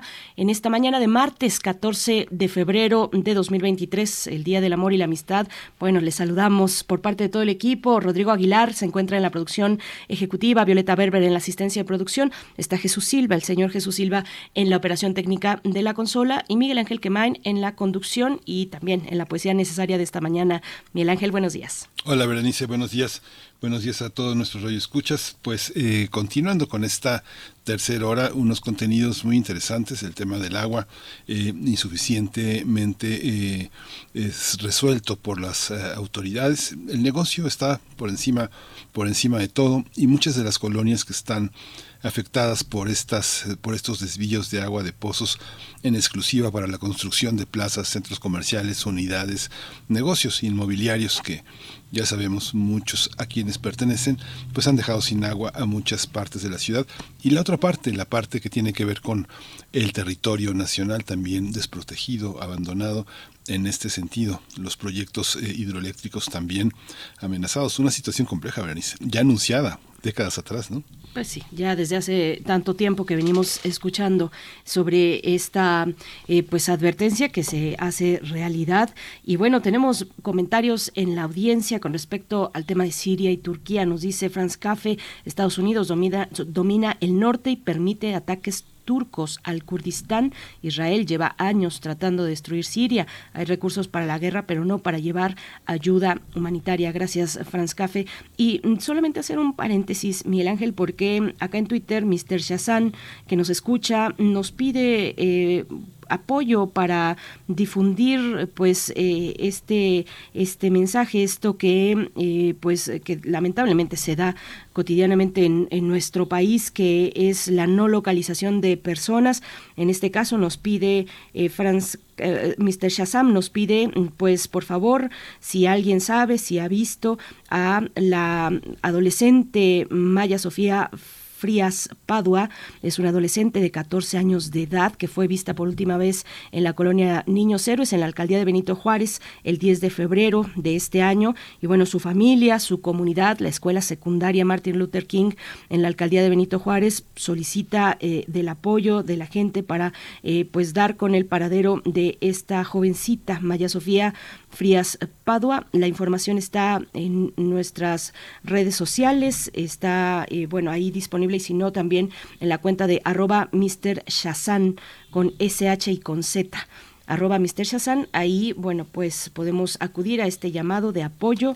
Si la han visto, pues pueden comentar ahí en esa cuenta, Miguel Ángel. Y bueno, seguimos nosotros con todavía varios contenidos por, por delante, la poesía necesaria y en la mesa del día hablaremos del el proyecto Hiperbórea Radio y la inclusión en las ondas radiofónicas. Vamos a conversar con dos de sus integrantes, Miguel Ángel Nava, productor de Hiperborea Radio en la elaboración de guiones y contenido y también con Jazmín López, conductora en ese proyecto radiofónico que alberga a personajes eh, y a personas pues de eh, diferentes perfiles, entre ellos también personas con discapacidad, con algún tipo de discapacidad y estaremos conversando pues ahora que venimos del Día Mundial de la Radio y de la importancia de, la radio en lo local, en hacer comunidad, pues bueno, eh, tenemos este proyecto de Hiperborea Radio Miguel Ángel. Sí, qué interesante y además eh, qué conmovedor generar un espacio para, eh, para hacer comunidad con personas que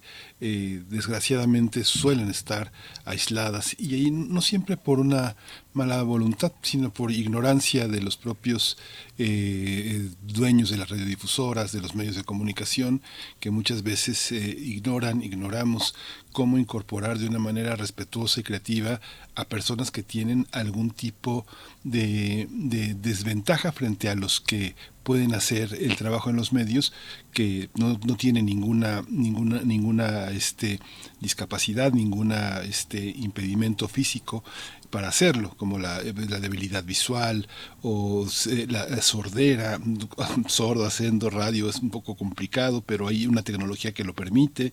Muchos elementos que nos obligan a pensar lo que creemos normal, lo que entendemos por este, por ventajas y, y, lo que no reconocemos como un mundo lleno de posibilidades para quienes nos rodean y quienes deben integrarse al trabajo que hacemos todos los días. ¿no? Pues sí, las barreras las tenemos en la sociedad y no, no necesariamente en las personas que viven con una discapacidad, que bueno, eh, tienen naturalmente muchísimo que aportar. Y entre los integrantes de este proyecto Hiperbórea lo que dicen es, bueno, no queremos un espacio aislado, sino lo que queremos es eh, participar con el conjunto de la sociedad, porque se trata de eso, de estar unidos en un país como este y no separados, eh, no en la exclusión y en espacios designados especialmente fuera fuera de los contextos y las dinámicas sociales. Pues bueno, vamos a tener la oportunidad de acercarnos al proyecto de Hiperbórea Radio y les invitamos a seguir participando en redes sociales, eh, que nos cuenten cómo va esta mañana del 14 de febrero. Mientras tanto, nos vamos con la poesía necesaria. Vamos. Es hora de poesía necesaria.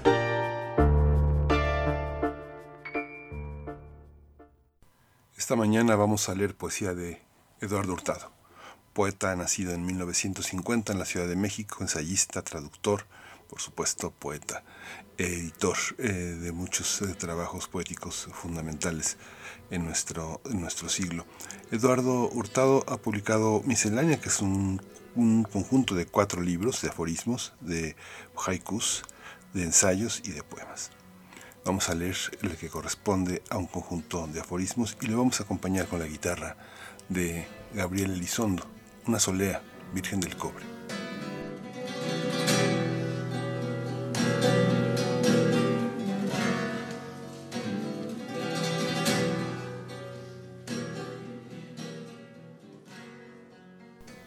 Decir con precisión lo que apenas se intuye.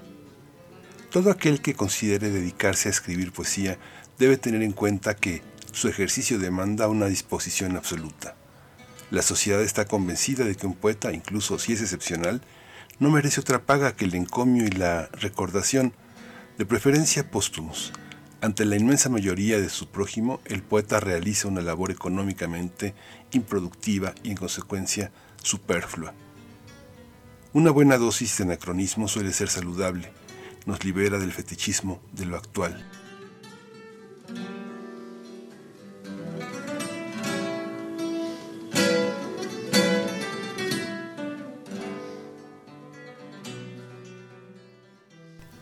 Poeta con buen oído, el que escucha el rumor de la hierba que crece. Nada, ni la guerra, ni los campos de exterminio, ni la deshumanización, ni el triunfo de los cínicos, nada ha podido apartar a los poetas de su pasión por la imagen. Mejor que el símbolo que tiende la fijeza, la imagen polisémica, mudable, heraclitiana.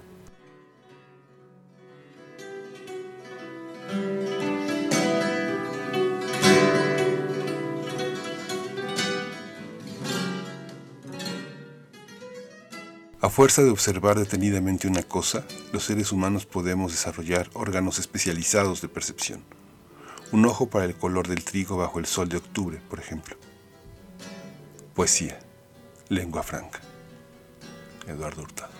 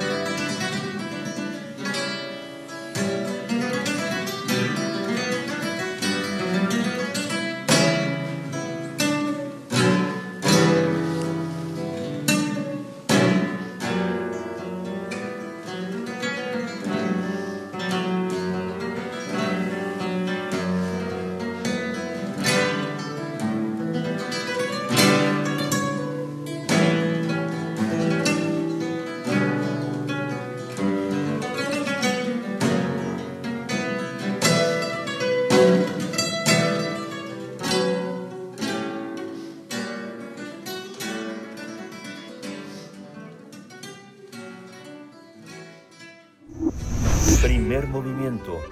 Hacemos comunidad en la sana distancia.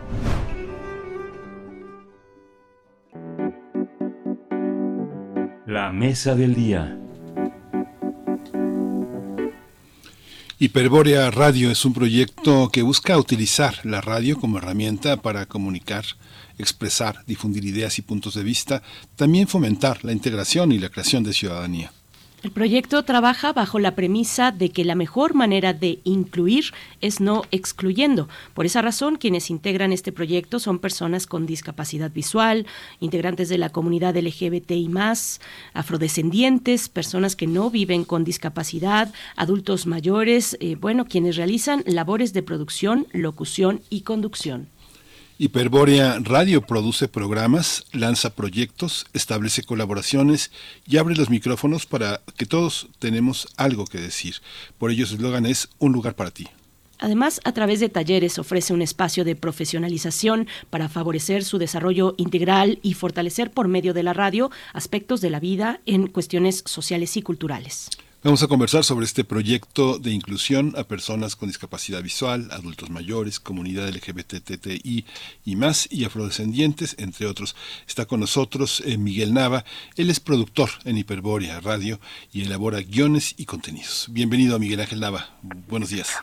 Muy buenos días, muchísimas gracias por la invitación. Un placer estar platicando en los micrófonos de, Radio UNAM y pues qué gusto hablar de algo que nos apasiona, supongo yo, a todos que, es, que es la radio y en particular este proyecto de inclusión. Apasionados de la radio somos eh, con ustedes, con Hiperboria Radio y también nos acompaña Yasmín López, conductora de esta propuesta radiofónica. Gracias Yasmín por estar esta mañana. Te saludamos Miguel Ángel Quemain, Berenice Camacho. Buenos días y bienvenida. Hola Miguel Ángel, hola Berenice, hola quienes nos escuchan y muchísimas gracias por el espacio, por la invitación a charlar con nosotros. Sí, muchas gracias. Muchas gracias a ustedes. Eh, empezamos con Miguel Ángel Nava. ¿Cómo, cómo está eh, organizada, eh, eh, cómo le decimos, la radiodifusora? ¿Cómo este espacio, este espacio de creación, de comunicación, de inclusión? Cuéntanos cómo está pensado, cuántos forman parte de él y cómo se sostiene Miguel Ángel. Bueno, Hiperbórea Radio es un proyecto que fue pensado de, de como una estación multiperfil y es una radiodifusora en el en, el estricto término de la palabra, y funciona a través de podcast. Eh, hay un equipo de gerencia, hay un equipo de producción, equipo de locución, equipo de edición, asistente de producciones y luego talleristas, que es un poco lo que buscamos también nosotros al impartir talleres, que es tener un espacio donde los ejercicios y las prácticas puedan ser escuchados, que no queden como una mera anécdota. Pero regresándonos un poco a la estructura que, mencionaba hace un momento, Dentro de este equipo buscamos que cada participante de este proyecto radiofónico encaje o se inserte en, la especialización que más considere. Tenemos excelentes productores y, y se formaron con la visión de ser productores, querían ser productores, tenemos grandes locutores, tenemos un equipo de conducción, de personas que querían hacer conducción, siempre bajo la premisa de que fuera lo que ellos querían y, al y que le hablaran al público que ellos querían hablarle porque uno de los aspectos, eh, la gran parte, aquí hago un paréntesis, la, mayoría del equipo es son personas que viven con discapacidad y de a poco se han ido incrustando personajes de otros de otras disidencias. Pero normalmente tenemos la costumbre de que cuando alguien viene de una disidencia, necesariamente lo ponemos a hablar de eso. Persona con discapacidad habla de la discapacidad. Persona afrodescendiente habla de la discriminación. Persona eh, de la comunidad LGBTIQ habla de la homofobia y no necesariamente, quizá haya alguien de que venga de la afrodescendencia que le encante el metal o que le encante la moda o que le encante la cocina y pues es abrir este micrófono, abrir este espacio para que esas personas, esas comunidades que nunca son visibilizadas y cuando lo son, lo son desde el estigma, pues puedan, si quieren hablar de eso o hablar de los temas que les interesen. Al final del día, Hiperborea Radio busca hacer un espacio donde la gente venga y hable porque tiene algo que decir, pero desde sus vivencias, desde sus saberes y desde sus gustos o necesidades. Y es un poco como tratamos de estructurar la radio, donde cada persona se inserte en donde quiere estar, en donde mejor puede rendir y comunicando lo que quiere comunicar vivimos en una sociedad, Yasmín López, que a pesar de todos los logros que se han conseguido, ser mujer, ser conductora, estar en el radio, a veces resulta muy difícil ser, ser escuchada. Si en la vida real resulta difícil ser escuchada en una junta, en el radio, ¿cómo, cómo experimentas este, este compromiso de representar a personas tan diversas desde la conducción radiofónica? Bueno, sin duda, pues es eh, pues un reto porque como mencionas, además de ser mujer, pues cruza con muchas otras cosas, ¿no? Cruza a lo mejor convivir con una discapacidad o con tener una preferencia sexual distinta o asumirme de distinta manera y que también eso eh, puede ser, es decir, yo no solo podría ser mujer, ¿no? A lo mejor soy mujer y, y soy mamá y soy lesbiana, entonces eh, pues hay muchas eh, pues eh, muchas cosas que pueden atravesar características la vida de una persona. Entonces, eh, desde la conducción, nosotros hemos intentado hacer un espacio seguro, que bueno, creo que lo hemos logrado para que las personas puedan expresarse justo lo que de pronto eh, afuera se niega un poco, ¿no? ayer platicábamos con, con una persona que estuvo en el mundo de la radio y que nos decía es que cuando yo dije que tenía una discapacidad, pues la puerta se cerró. Entonces, eh, es muy bonito que nosotros, al contrario, estemos abriendo puertas y, bueno, pues que lo estemos haciendo desde la igualdad, desde un medio que nos gusta mucho, desde poder expresar, porque además, pues es un medio de comunicación que, eh, pues no deberíamos cortar, al contrario, todos los medios de comunicación deberíamos de estar abiertos a escuchar cualquier tipo de ideas, a cuestionarlas, a debatirlas, a confrontarlas y pues eso es lo valioso y así es como se va construyendo la sociedad, ¿no? Y también así es como, eh, pues creo que vamos disminuyendo las distintas brechas que hay eh, por las distintas condiciones de vida. Y la, y la radio además es un medio idóneo para ello, eh, tiene esa característica democrática, cercana que, que le acompaña, eh, pues pasan los años y la radio sigue, sigue aquí. Eh, Miguel Ángel Nava, cuéntanos un poco de cómo iniciaron con este proyecto, dónde, por ejemplo, dónde físicamente se funda este proyecto, en, en, qué lugar, cómo, cómo han ido creciendo incluso en, en, en los integrantes del equipo, en las y los integrantes. Háblanos un poco de estos detalles de la fundación, de cómo surgió este proyecto, Miguel. Pues tendría que remontarme a el año 2020, en medio de la pandemia. Nosotros somos un colectivo de personas con discapacidad que eh, estudiábamos radio en las instalaciones del Centro Cultural de España en México. Llega la pandemia, llega la virtualidad, se acaba este taller y pues nos quedamos en, en el aire. Entonces teníamos como este este camino de, bueno, ¿qué hacemos ahora? Tenemos los conocimientos, tenemos la forma, tenemos el Zoom, que parece entonces era como algo muy novedoso, muy nuevo, casi nadie lo sabía usar. Tenemos los aditamentos tecnológicos, pues vamos a lanzar este proyecto.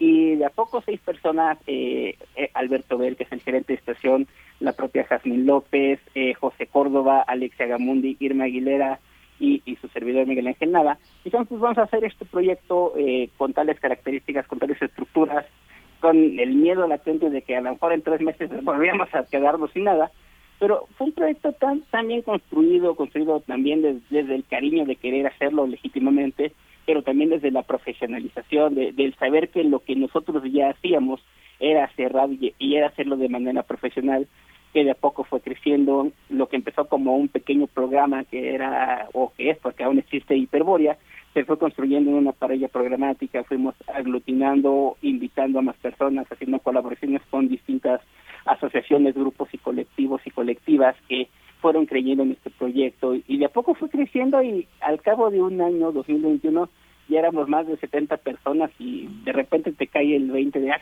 ¿cómo crecimos tanto en, tan poco tiempo?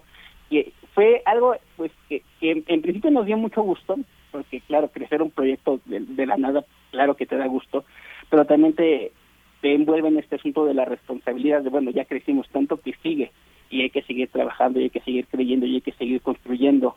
Lo hacemos casi todo desde la virtualidad. Uno de los planes que nosotros tenemos a futuro es este crecimiento físico. Hoy nos valemos de las herramientas de las distintas plataformas que existen, métodos de grabación, edición y demás, pero uno de los planes para este 2023 es hacernos de un equipo y un espacio físico para poder seguir creciendo en este aspecto de la profesionalización. Y lo que empezó como seis personas con discapacidad visual, eh, en 2020 que se pueda transformar ya en una cabina profesional de radio con un lugar específico o aleatorio, porque tampoco lo descartamos, y que siga creciendo esta, esta comunidad de esta forma de ver la radio desde los espacios seguros de inclusión donde caben todas y todos. Me, me dejaste sin habla más de 70 personas realizadoras en este proyecto Hiperbórea Radio. Bueno, bueno, son muchísimos, son muchísimos. ¿Cómo le hacen para, para mantener una programación que incluya a 70 personas realizadoras en distintos ámbitos? Por supuesto, no todo es eh, estar frente al micrófono. Hay una, eh, la radio es un, es una cadena con eslabones, cada uno de ellos muy importantes, los guiones, la producción, la preproducción, eh, el vestido sonoro, la producción, pues todo lo que tiene que ver con ello. En fin, muchos elementos que tienen como resultado lo que escuchamos al aire. cuéntanos, Yasmín López cómo ha sido esto, eh, llevar a cabo, mantener una programación. Háblanos un poco de la barra programática, de cuáles son los contenidos que ustedes están compartiendo desde Hiperbórea y cómo se suman 70 personas a, este proyecto. Bueno, pues de pronto es que hay, hay unos eh, programas que traen un equipo muy grande, ¿no? Y entonces, eh, pues sí, cuando vimos de repente éramos un montón, ¿Cómo nos sumamos? Pues bueno, eh, creemos en la gente, en realidad es que no creemos en estar eh, completamente atrás o fiscalizando o revisando cada movimiento que hace cada persona. Sabemos que también quienes están con nosotros pues saben hacer muchas cosas, su trabajo por supuesto, aunque siempre hay una coordinación, ¿no? porque tiene que haber una coordinación, pues bueno, sí, eh, pues digamos, hay esa libertad de que las personas puedan crear sus contenidos, ¿no? Y entonces, y creo que también por eso la gente ha creído en nosotros y como decía Miguel, pues eso es una responsabilidad bien grande, ¿no? De pronto hay, hay veces que, que uno dice, híjole, no, ya, ya es, es mucho, este, vamos a parar y de pronto dices, no, hay mucha gente que está creyendo en nosotros y por eso eh, hay que seguir y esto vale la pena y, y así, ¿no? Tenemos revistas, eh, tenemos, bueno, la revista de Hiperbórea, que ahora pues es una revista laboratorio en donde los chicos que se están y chicas que se están formando en los talleres, pues que no pueden hacer ejercicios de locución, de producción, este, hacer cápsulas, etcétera. Entonces, esta es una revista laboratorio. También tenemos otra revista eh, miscelánea que se llama Revista con Aroma de Café. Tenemos eh, una un pequeño podcast que se llama eh, Café de Sobremesa, que bueno, estas son pequeñas entrevistas, ¿no? Es como, bueno, ya terminaste de comer, ahora, ¿qué pasa? Pues se nos antoja un café y platicar tantito, hacer la sobremesa, platicar con alguien, eso es café de sobremesa, ¿no? Una entrevista en donde eh, te charla rico con alguien de manera, eh, pues, un poco informal y bueno, hemos tenido futbolistas, hemos tenido personas que eh, con distintas actividades, oftalmólogos que hacen pan, este, muchas cosas, ¿no? Eh, tenemos otro programa que se llama Sonos Luma, que este eh, pues surge de una de las muchas colaboraciones que tenemos con instituciones y que bueno nos dan mucho gusto y que eso nos ha hecho crecer buen. Esta colaboración es con el Hospital de la Luz y con Cadivi, que es el centro de rehabilitación eh, anexo al Hospital de la Luz. Eh, entonces hay integrantes de estos de, de Cadivi que han estado en los talleres y ellos son quienes hacen el podcast y pues bueno, acá se tratan temas de discapacidad. Ahora se está entrevistando al personal médico del hospital. En la temporada anterior fueron testimonios de, de usuarias y usuarios de Caribe. Entonces, bueno, está eh, la verdad muy bueno porque se ha ido formando pues bueno con esas colaboraciones, ¿no? Tenemos programa científico que se llama Sopa de Cerebros, este, tenemos un programa que se llama Mujer Radial, que además pues bueno está eh, pues muy bien igual ya hay mucha vinculación con colectivas con eh, con espacios eh, para mujeres y la verdad pues este repito como hace rato no desde un espacio seguro pues dar voz a las distintas ocupaciones y preocupaciones que nos atraviesan como mujeres ahora pues no vamos a tener un programa de discapacidad en donde queremos se llama área visca, en donde el capacitismo sale bailando, ¿no? Porque lo que queremos pues, es justo romper eh, estos eh, tabús, estos estereotipos que han crecido y que como sociedad hemos ido arrastrando pues, eh, sobre personas con discapacidad, vamos a tener programas musicales, entonces pues la barra es variada y más bien es dar un espacio a que se hable, vamos a tener uno deportivo, entonces, que se dé el espacio a que se hable de, quien, de, lo que la gente quiera expresar. ¿Y cómo le hacen, cómo se, cómo se, cómo se reúnen, cómo generan las reuniones de trabajo, de contenidos, cómo, cómo se da ese estímulo? No tienen, pues no tienen una paga, están realmente unidos por, por una voluntad de trabajar en equipo, por la alegría de trabajar juntos, cómo, cómo se ponen de acuerdo, cómo generan una programación y cómo logran sostenerla, porque digo, uno ve muchas personas a nuestro alrededor que enferman, les da COVID, eh, tienen problemas familiares, cuando se tiene algún tipo de impedimento físico, a veces se requiere ir a consulta médica, programar una serie de vicisitudes que muchas personas no se imaginan. ¿Cómo le hacen? ¿Cómo, cómo están organizados? ¿Y cómo, cómo se puede invitar a una comunidad externa este, a trabajar con ustedes, Miguel Ángel? En un proyecto que surge justo en medio de una pandemia mundial, algo que prácticamente nadie de los que estábamos en el planeta había vivido, por lo menos hace 100 años, eh, pues eh, tuvimos que entender que las reuniones, primero que nada, son virtuales. Tenemos que nosotros acoplarnos a la virtualidad. No podemos esperar a que la virtualidad se adapte para alcanzarnos. Como personas con discapacidad, pues eso es romper un paradigma y es un reto. Eh, de a poco, pues ya fuimos incluso conociéndonos. Había elementos que habían trabajado con nosotros año, año y medio y no los conocíamos en persona. Entonces, de alguna forma sí era como, como complejo. Eh, pero en el, en el espacio físico como tal, las reuniones técnicamente son pocas y curiosamente las, las pocas que hay no son para trabajar, sino más bien para relajarnos el trabajo, romper esta virtualidad y tratamos de pues, encontrarnos de manera frecuente pues para socializar precisamente porque no trabajamos juntos en un espacio físico. Y pues a veces el contacto para algunas personas es importante. Pero en el aspecto práctico de cómo trabaja Hiperbórea Radio, tratamos de, bien existe una estructura jerarquizada de gerencia, producción, locución, edición, etcétera, tratamos de que los contactos no sean igual de escalonados, que el locutor tenga que decirle a su productor para que el productor vaya con el eh, equipo de producción, que a su vez con la gerencia, sino buscamos una comunicación horizontal.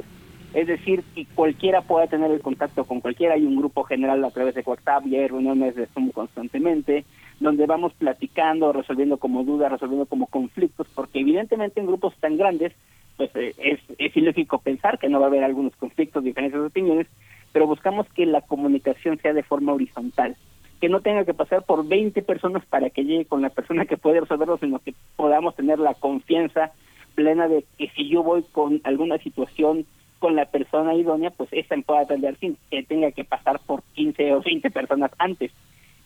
Eh, en esta horizontalidad de la comunicación que hemos tratado de manejar, eh, es donde hemos construido el discurso, porque si bien también funciona para la interna, también buscamos que funcione para lo externo, para poder ingresar a un programa, a la parrilla programática de Hiperbórea Radio, basta que la gente quiera, pues, que, se acerque con nosotros, que diga, oye, yo tengo un proyecto diseñado tal y tales características, necesito que me asesoren, o yo creo que ya está listo y quiero que suene, entonces, nosotros, como decía Jasmina hace algunas preguntas, confiamos en el trabajo de la gente, eh, les, les apoyamos, les asesoramos en lo que ellos consideran que tienen algunas falencias y también vamos sugiriendo algunos cambios, algunas situaciones, pero si la persona ya cree en su trabajo, pues nosotros creemos juntos junto con ellos y vamos y generamos una producción, generamos un contenido para que ese programa y ese contenido salga, salga al aire y la gente lo pueda escuchar porque al final del día es el trabajo de las personas, es en los que ellos creen. Y también hemos aprendido que cuando uno hace producción radiofónica, como es mi caso, no hay buenas o malas ideas. Hay ideas que pueden o no funcionar, están en algún momento en algún público donde puedes tener la mejor idea del mundo y no funciona.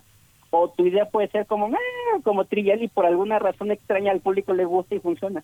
Entonces no hay buenas o malas. La única forma de descubrir si tu idea funciona es llevarla a cabo y ver qué efectos tiene y de alguna forma también las contenidos hiperbóreas se fundan en esa en ese conocimiento. Bueno, tu idea no me convence tanto, pero a lo mejor es mi prejuicio, a lo mejor solamente soy yo. Vamos a ver si funciona realmente. Con un público le echamos ganas, sacamos la producción y que salga lo que tenga que salir y, y buscamos las áreas para que mejore.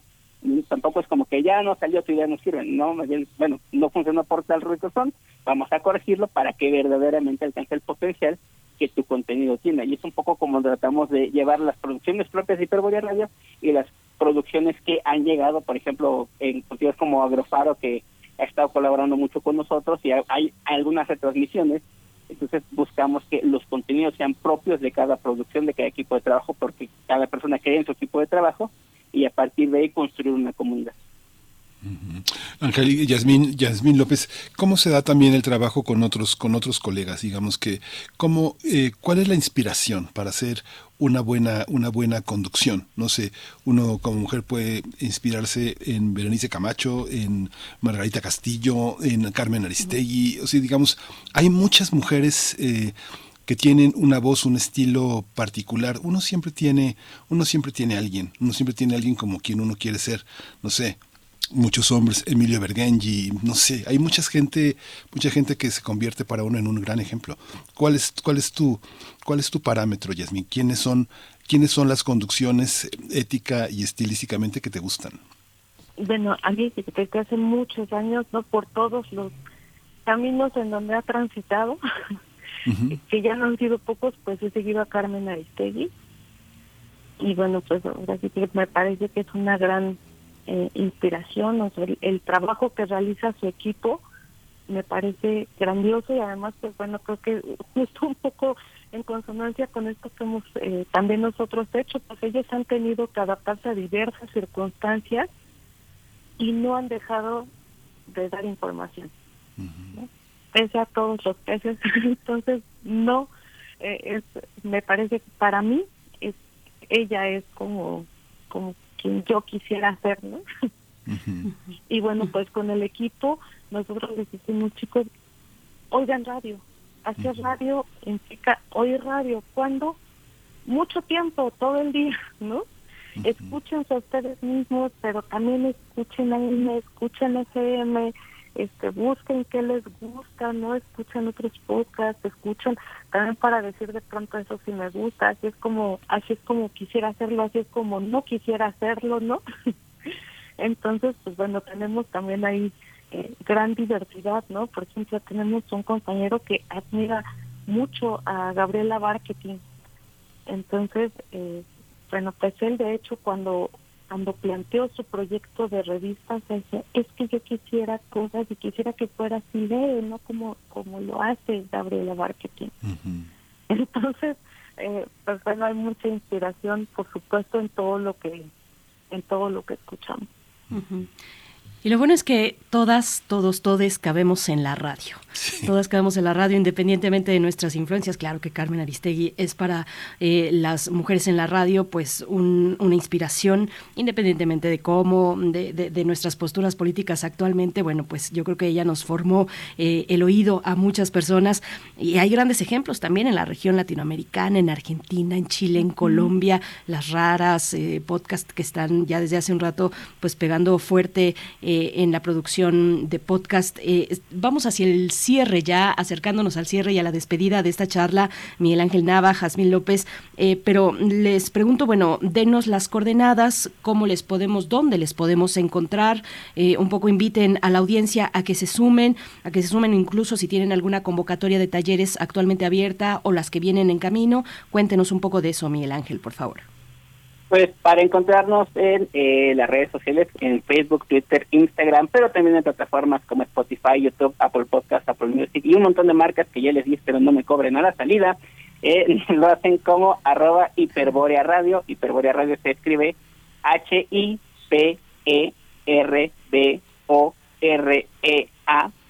R-A-D-I-O, Hiperborea Radio.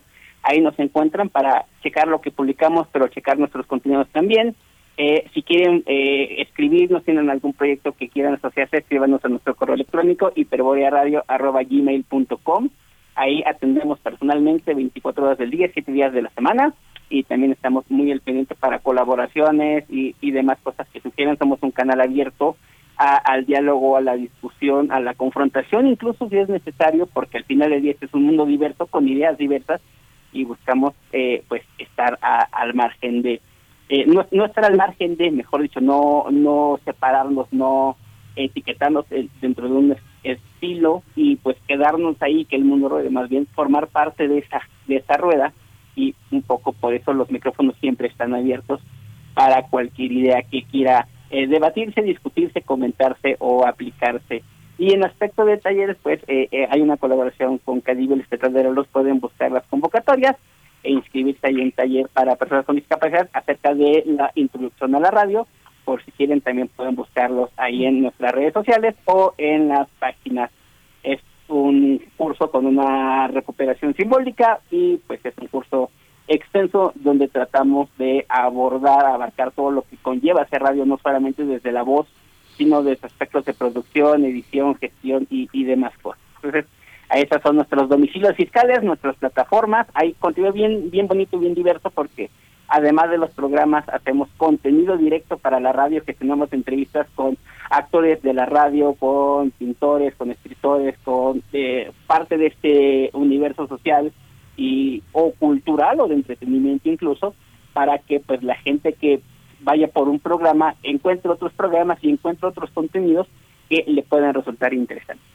Sí, pues muchísimas gracias Miguel Ángel Nava, estamos con ustedes, qué, bueno que estuvieron en este, en este espacio, somos colegas, eh, Hiperbórea tiene un espacio interesante para nuestros radioescuchas, quienes quieran participar, pues un espacio más, Yasmín López, conductora en Hiperbórea Radio, muchas gracias por su presencia, pues ahí estamos, ahí andamos en el camino. Muchas gracias. Y, bueno, yo quisiera decir que justo esta virtualidad pues nos ha permitido también, de pronto como personas con discapacidad hay poca movilidad o también nos, nos dejó ver la movilidad limitada que a veces tenemos este, en espacios físicos y la virtualidad pues ha sido un gran aliado para generar contenidos ¿no? en muchos sentidos y bueno pues Hiperbórea no es la excepción entonces una invitación a que vivan con la condición que vivan, porque tienen algo que decir, se acerquen. Tenemos entrevistas también con bandas musicales ¿no? que están surgiendo, con este solistas, entonces bueno, ahí también hay un espacio para quien quiera eh, mostrar lo que hace.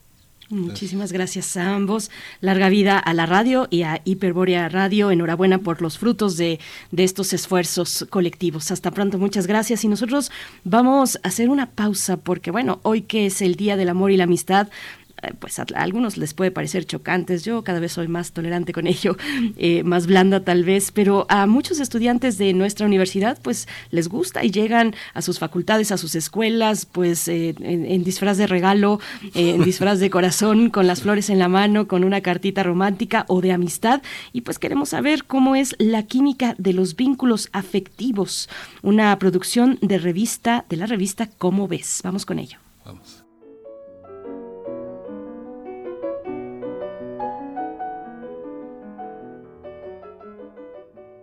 La química de los vínculos afectivos.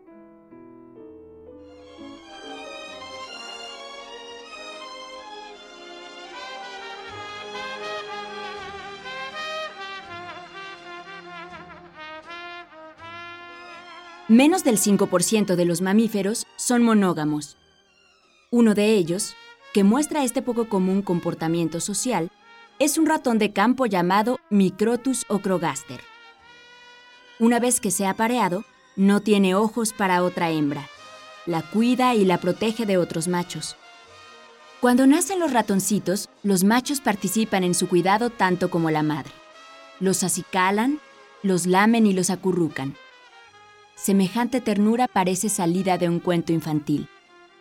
Tan excepcional les pareció a biólogos que estudian el comportamiento animal que se enfocaron a realizar una investigación exhaustiva de este fiel ratoncito comparándolo con otra especie, el Microtus montanus. El comportamiento de este último se parece más a la realidad del resto de los mamíferos, algunos humanos incluidos. Los ratones machos de la especie montanus son promiscuos y una vez que han cumplido con su función reproductiva, se olvidan de la madre, de sus hijos y son totalmente indiferentes a estos. Al hacer una comparación de los genes de las dos especies de ratones, encontraron en el Microtus ocrogaster una mayor activación de aquellos que son responsables de la producción de sustancias que son receptores de dos neurotransmisores, la oxitocina y la vasopresina. En 1954 se descubrió la oxitocina, una hormona que actúa promoviendo la contracción uterina durante el parto y la secreción de leche materna en la lactancia. Esta hormona se produce en la región posterior de la hipófisis, una glándula situada en la parte inferior y central del cerebro. También se encontró que en esa región de la hipófisis se produce otra hormona, la vasopresina, que inhibe la producción de orina, acción conocida como antidiurética. La estructura química de ambas es muy parecida. Se trata de polipéptidos que constan de una cadena de nueve unidades de aminoácidos. Ambas hormonas solo difieren en dos de estas unidades. Las hormonas son sustancias producidas por una glándula endocrina, así llamadas porque vierten su producto directamente en la sangre y por este medio llegarán al órgano o tejido objetivo en donde ejercerán su actividad, a diferencia de las glándulas exócrinas, que lo depositan en un conducto, como es el caso de las glándulas salivales. No fue sino hasta finales del siglo XX cuando se encontró que la oxitocina y la vasopresina actúan también en diversas partes del cerebro, pero en este caso no se trataba de las hormonas producidas por la hipófisis posterior, ya que éstas no pueden atravesar la barrera hematoencefálica que impide el paso de bacterias y de muchas sustancias que pueden dañar al cerebro. La barrera protectora la constituye el recubrimiento de las paredes de los vasos sanguíneos que llegan al cerebro. Estos presentan un tejido celular muy compacto y unido que solo permite la entrada de nutrientes, oxígeno y algunas moléculas pequeñas. A diferencia de los vasos sanguíneos del resto del cuerpo, en donde este tejido es más laxo y poroso. La oxitocina y la vasopresina cerebrales son producidas por ciertas regiones del hipotálamo y actúan en zonas específicas del cerebro, el hipocampo, la amígdala, el núcleo talámico anterior y la corteza límbica. En estas regiones se procesan las emociones, el comportamiento, la memoria a largo plazo y el olfato. La oxitocina y la vasopresina producidas en el cerebro no actúan como hormonas, sino como neurotransmisores. Estos son sustancias que se producen en los extremos de las células nerviosas y se almacenan en pequeñas vesículas. Mediante una señal eléctrica, la neurona libera al neurotransmisor en el espacio entre ambas células y éste se adherirá a su receptor correspondiente en la siguiente neurona o célula en donde ejercerá su acción específica. Se ha encontrado que las hembras de las especies en que la actitud maternal de alimentar y cuidar a los cachorros es más fuerte, tienen una mayor cantidad y densidad de receptores de oxitocina que aquellas en que el apego entre madres e hijos es más débil. En el caso de los ratones de campo, querendones, Microtus ocrogaster, se encontró que la oxitocina que se libera en el cerebro durante el apareamiento determina un vínculo mutuo entre hembra y macho lo que se traduce en que el futuro contacto entre la pareja sea placentero y por el contrario, la separación resulta estresante. Por otro lado, el comportamiento monógamo y la atención especial que le prestan los machos de la especie Ocrogaster a los cachorros se atribuye a que los receptores de oxitocina y vasopresina en el cerebro de estos son mucho más abundantes que en ratones de otras especies. En otros experimentos encontraron que si a estos ratones se les administra una sustancia que pueda bloquear el acceso a los receptores de oxitocina y vasopresina, la hembra descuida a sus hijos, olvida amamantarlos y no los reconoce. El comportamiento de apego entre hembra y macho desaparece, lo mismo que la atención del padre hacia sus cachorros. Estos experimentos muestran que la función de la oxitocina en el cerebro favorece la formación de conexiones neuronales entre los centros que regulan la sensación de placer y el comportamiento social. Los resultados de estos experimentos realizados en ratones condujeron de inmediato a los neurólogos y estudiosos del comportamiento a investigar si los vínculos afectivos y sociales entre los humanos también dependen de estos neurotransmisores. El método y el procedimiento que se llevó a cabo en ratones no puede realizarse en humanos, por lo que se tuvo que buscar la forma de hacer llegar oxitocina al cerebro. Encontraron que al aplicar por vía nasal un aerosol que contenga el neurotransmisor, este penetra en baja proporción al cerebro sin ser bloqueado por la barrera hematoencefálica, como sucedería si se aplicara por vía endovenosa. A un grupo de voluntarios se les pidió participar en un juego en que deben invertir cierta cantidad de dinero con la perspectiva de poder obtener el doble de lo que invirtieron, a la vez que corren el riesgo de perderlo todo. Durante el juego experimento, tienen a su lado una persona que los asesorará sobre la forma en que deben de invertir. Al iniciar el experimento, a todos los voluntarios les aplican un aerosol nasal. La mitad del grupo recibió una dosis de oxitocina en el aerosol, mientras que la otra mitad solo se le aplicó solución salina. Ninguno de los participantes sabía si su aerosol contenía oxitocina o solo era sal. Al final del juego algunos ganaron y otros perdieron, pero lo importante de los resultados del experimento fue que los que recibieron el aerosol con oxitocina mostraron una absoluta confianza en el asesor, y para bien o para mal, siguieron sus instrucciones. En cambio, los que solo recibieron solución salina mostraron menor confianza en el asesor y casi siempre actuaron por su cuenta. La confianza es un elemento central en las relaciones humanas. Sin confianza se ponen en riesgo vínculos como el amor, la amistad, el liderazgo y las transacciones económicas y políticas, que son las bases para que una sociedad funcione en forma armónica. Aparentemente, la oxitocina favoreció que se estableciera un lazo de confianza porque reduce el estrés y el miedo, disminuyendo la actividad del lado derecho de la amígdala, la zona del cerebro que regula las respuestas emocionales. La evolución ha desarrollado un mecanismo mediante el cual los animales de una especie diferencian entre amigos y extraños. Cuando a los ratones se les bloquean mediante un medicamento los receptores de oxitocina, estos sufren una amnesia social y dejan de reconocer aún a los de su propia camada con los cuales se observaba un intercambio de juego y comunicación antes del bloqueo de los receptores. Para saber si algo semejante sucede entre los humanos, se hizo un experimento en que a un grupo de voluntarios se les mostró una serie de fotografías que incluían imágenes de caras, esculturas y paisajes mezcladas en forma aleatoria. De nuevo, a todos se les había aplicado un aerosol nasal. La mitad de ellos contenía oxitocina y la otra mitad solución salina, y ninguno sabía cuál de los dos tipos de aerosoles había recibido.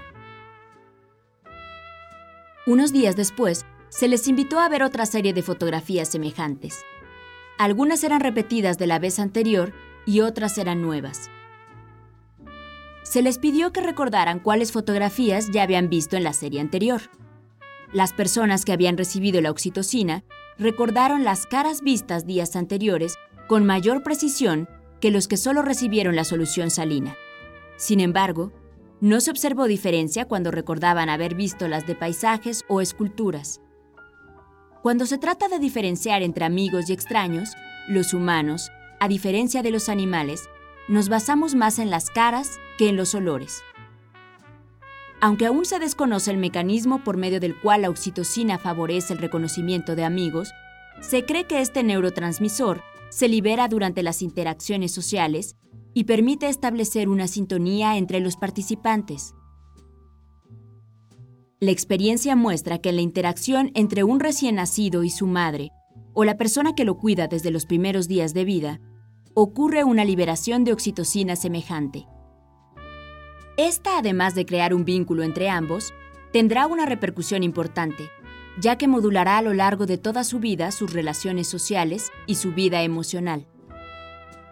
Estudios realizados por psicólogos muestran que los niños que pasan los primeros meses de su vida en un orfanato en donde las condiciones no hacen factible el contacto físico que provoque la liberación de oxitocina, presentan dificultad para integrarse socialmente y hacer amistades verdaderas a lo largo de su vida aun cuando después sean adoptados por familias normales y funcionales. En un experimento se midió la secreción de oxitocina y vasopresina liberadas durante una interacción entre niños de 4 años y sus madres o madres adoptivas que jugaban con ellos. Durante el juego los abrazaban, les hacían cariños y cantaban los sonsonetes con que acostumbraban jugar con ellos. De estos niños, 18 habían permanecido en un orfanato entre 6 y 24 meses desde que nacieron y después fueron adoptados y cuidados por una familia normal. Otros 20 niños habían recibido el cuidado materno y contacto físico desde los primeros días de nacidos. Al comparar los niveles de estos dos neurotransmisores entre los niños de ambos grupos, después de haber interactuado con sus madres o la persona que los cuidaba, se encontró que los niveles de oxitocina y vasopresina eran menores en los niños que carecieron de contacto físico cuando estaban recién nacidos.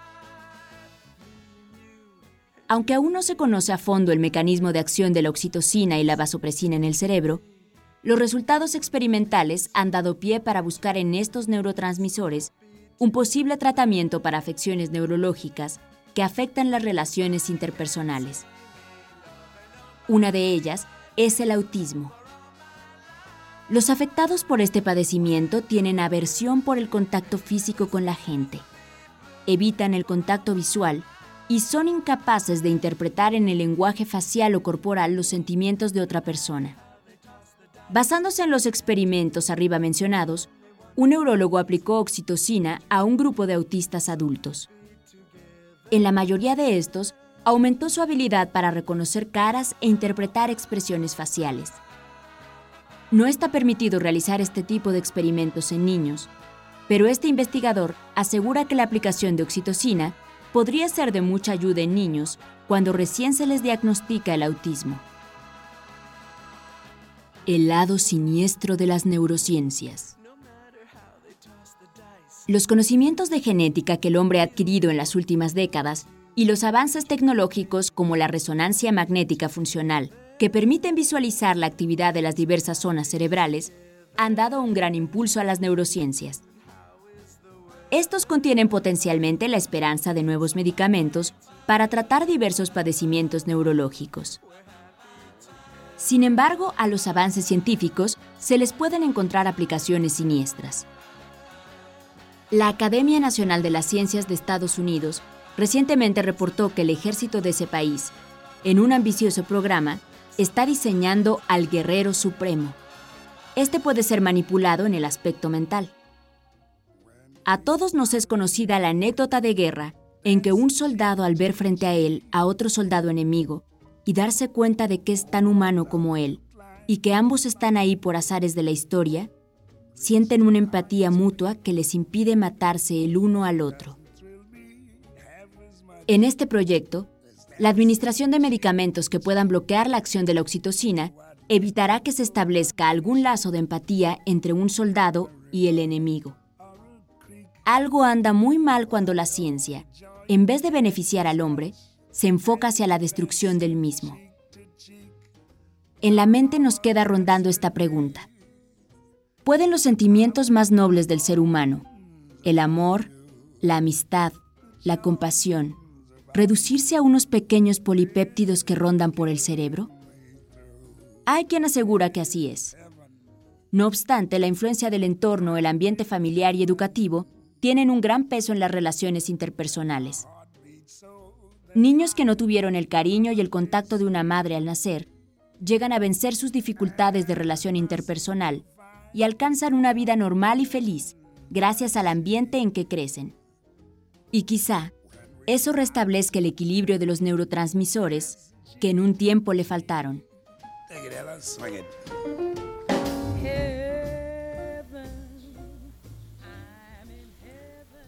Pues ahí lo tuvimos, el amor que surge en el cerebro, pues bueno, que el amor esté en el aire este día y en adelante también, la amistad igualmente, les deseamos lo mejor en este 14 de febrero y nosotros ya para despedirnos con la música, la propuesta que nos hace Edith Citlali Morales, se trata de Amor, es el tercer acto del ballet de Don Quijote de Ludwig Minkus. Con esto nos despedimos, Miguel Ángel. Con eso nos despedimos. Felicidad del amor y la amistad. Disfrútenlo. Reúnanse con quien más quieran, con quien más les guste, los prospectos, todo. Esto fue primer movimiento. El mundo desde la universidad.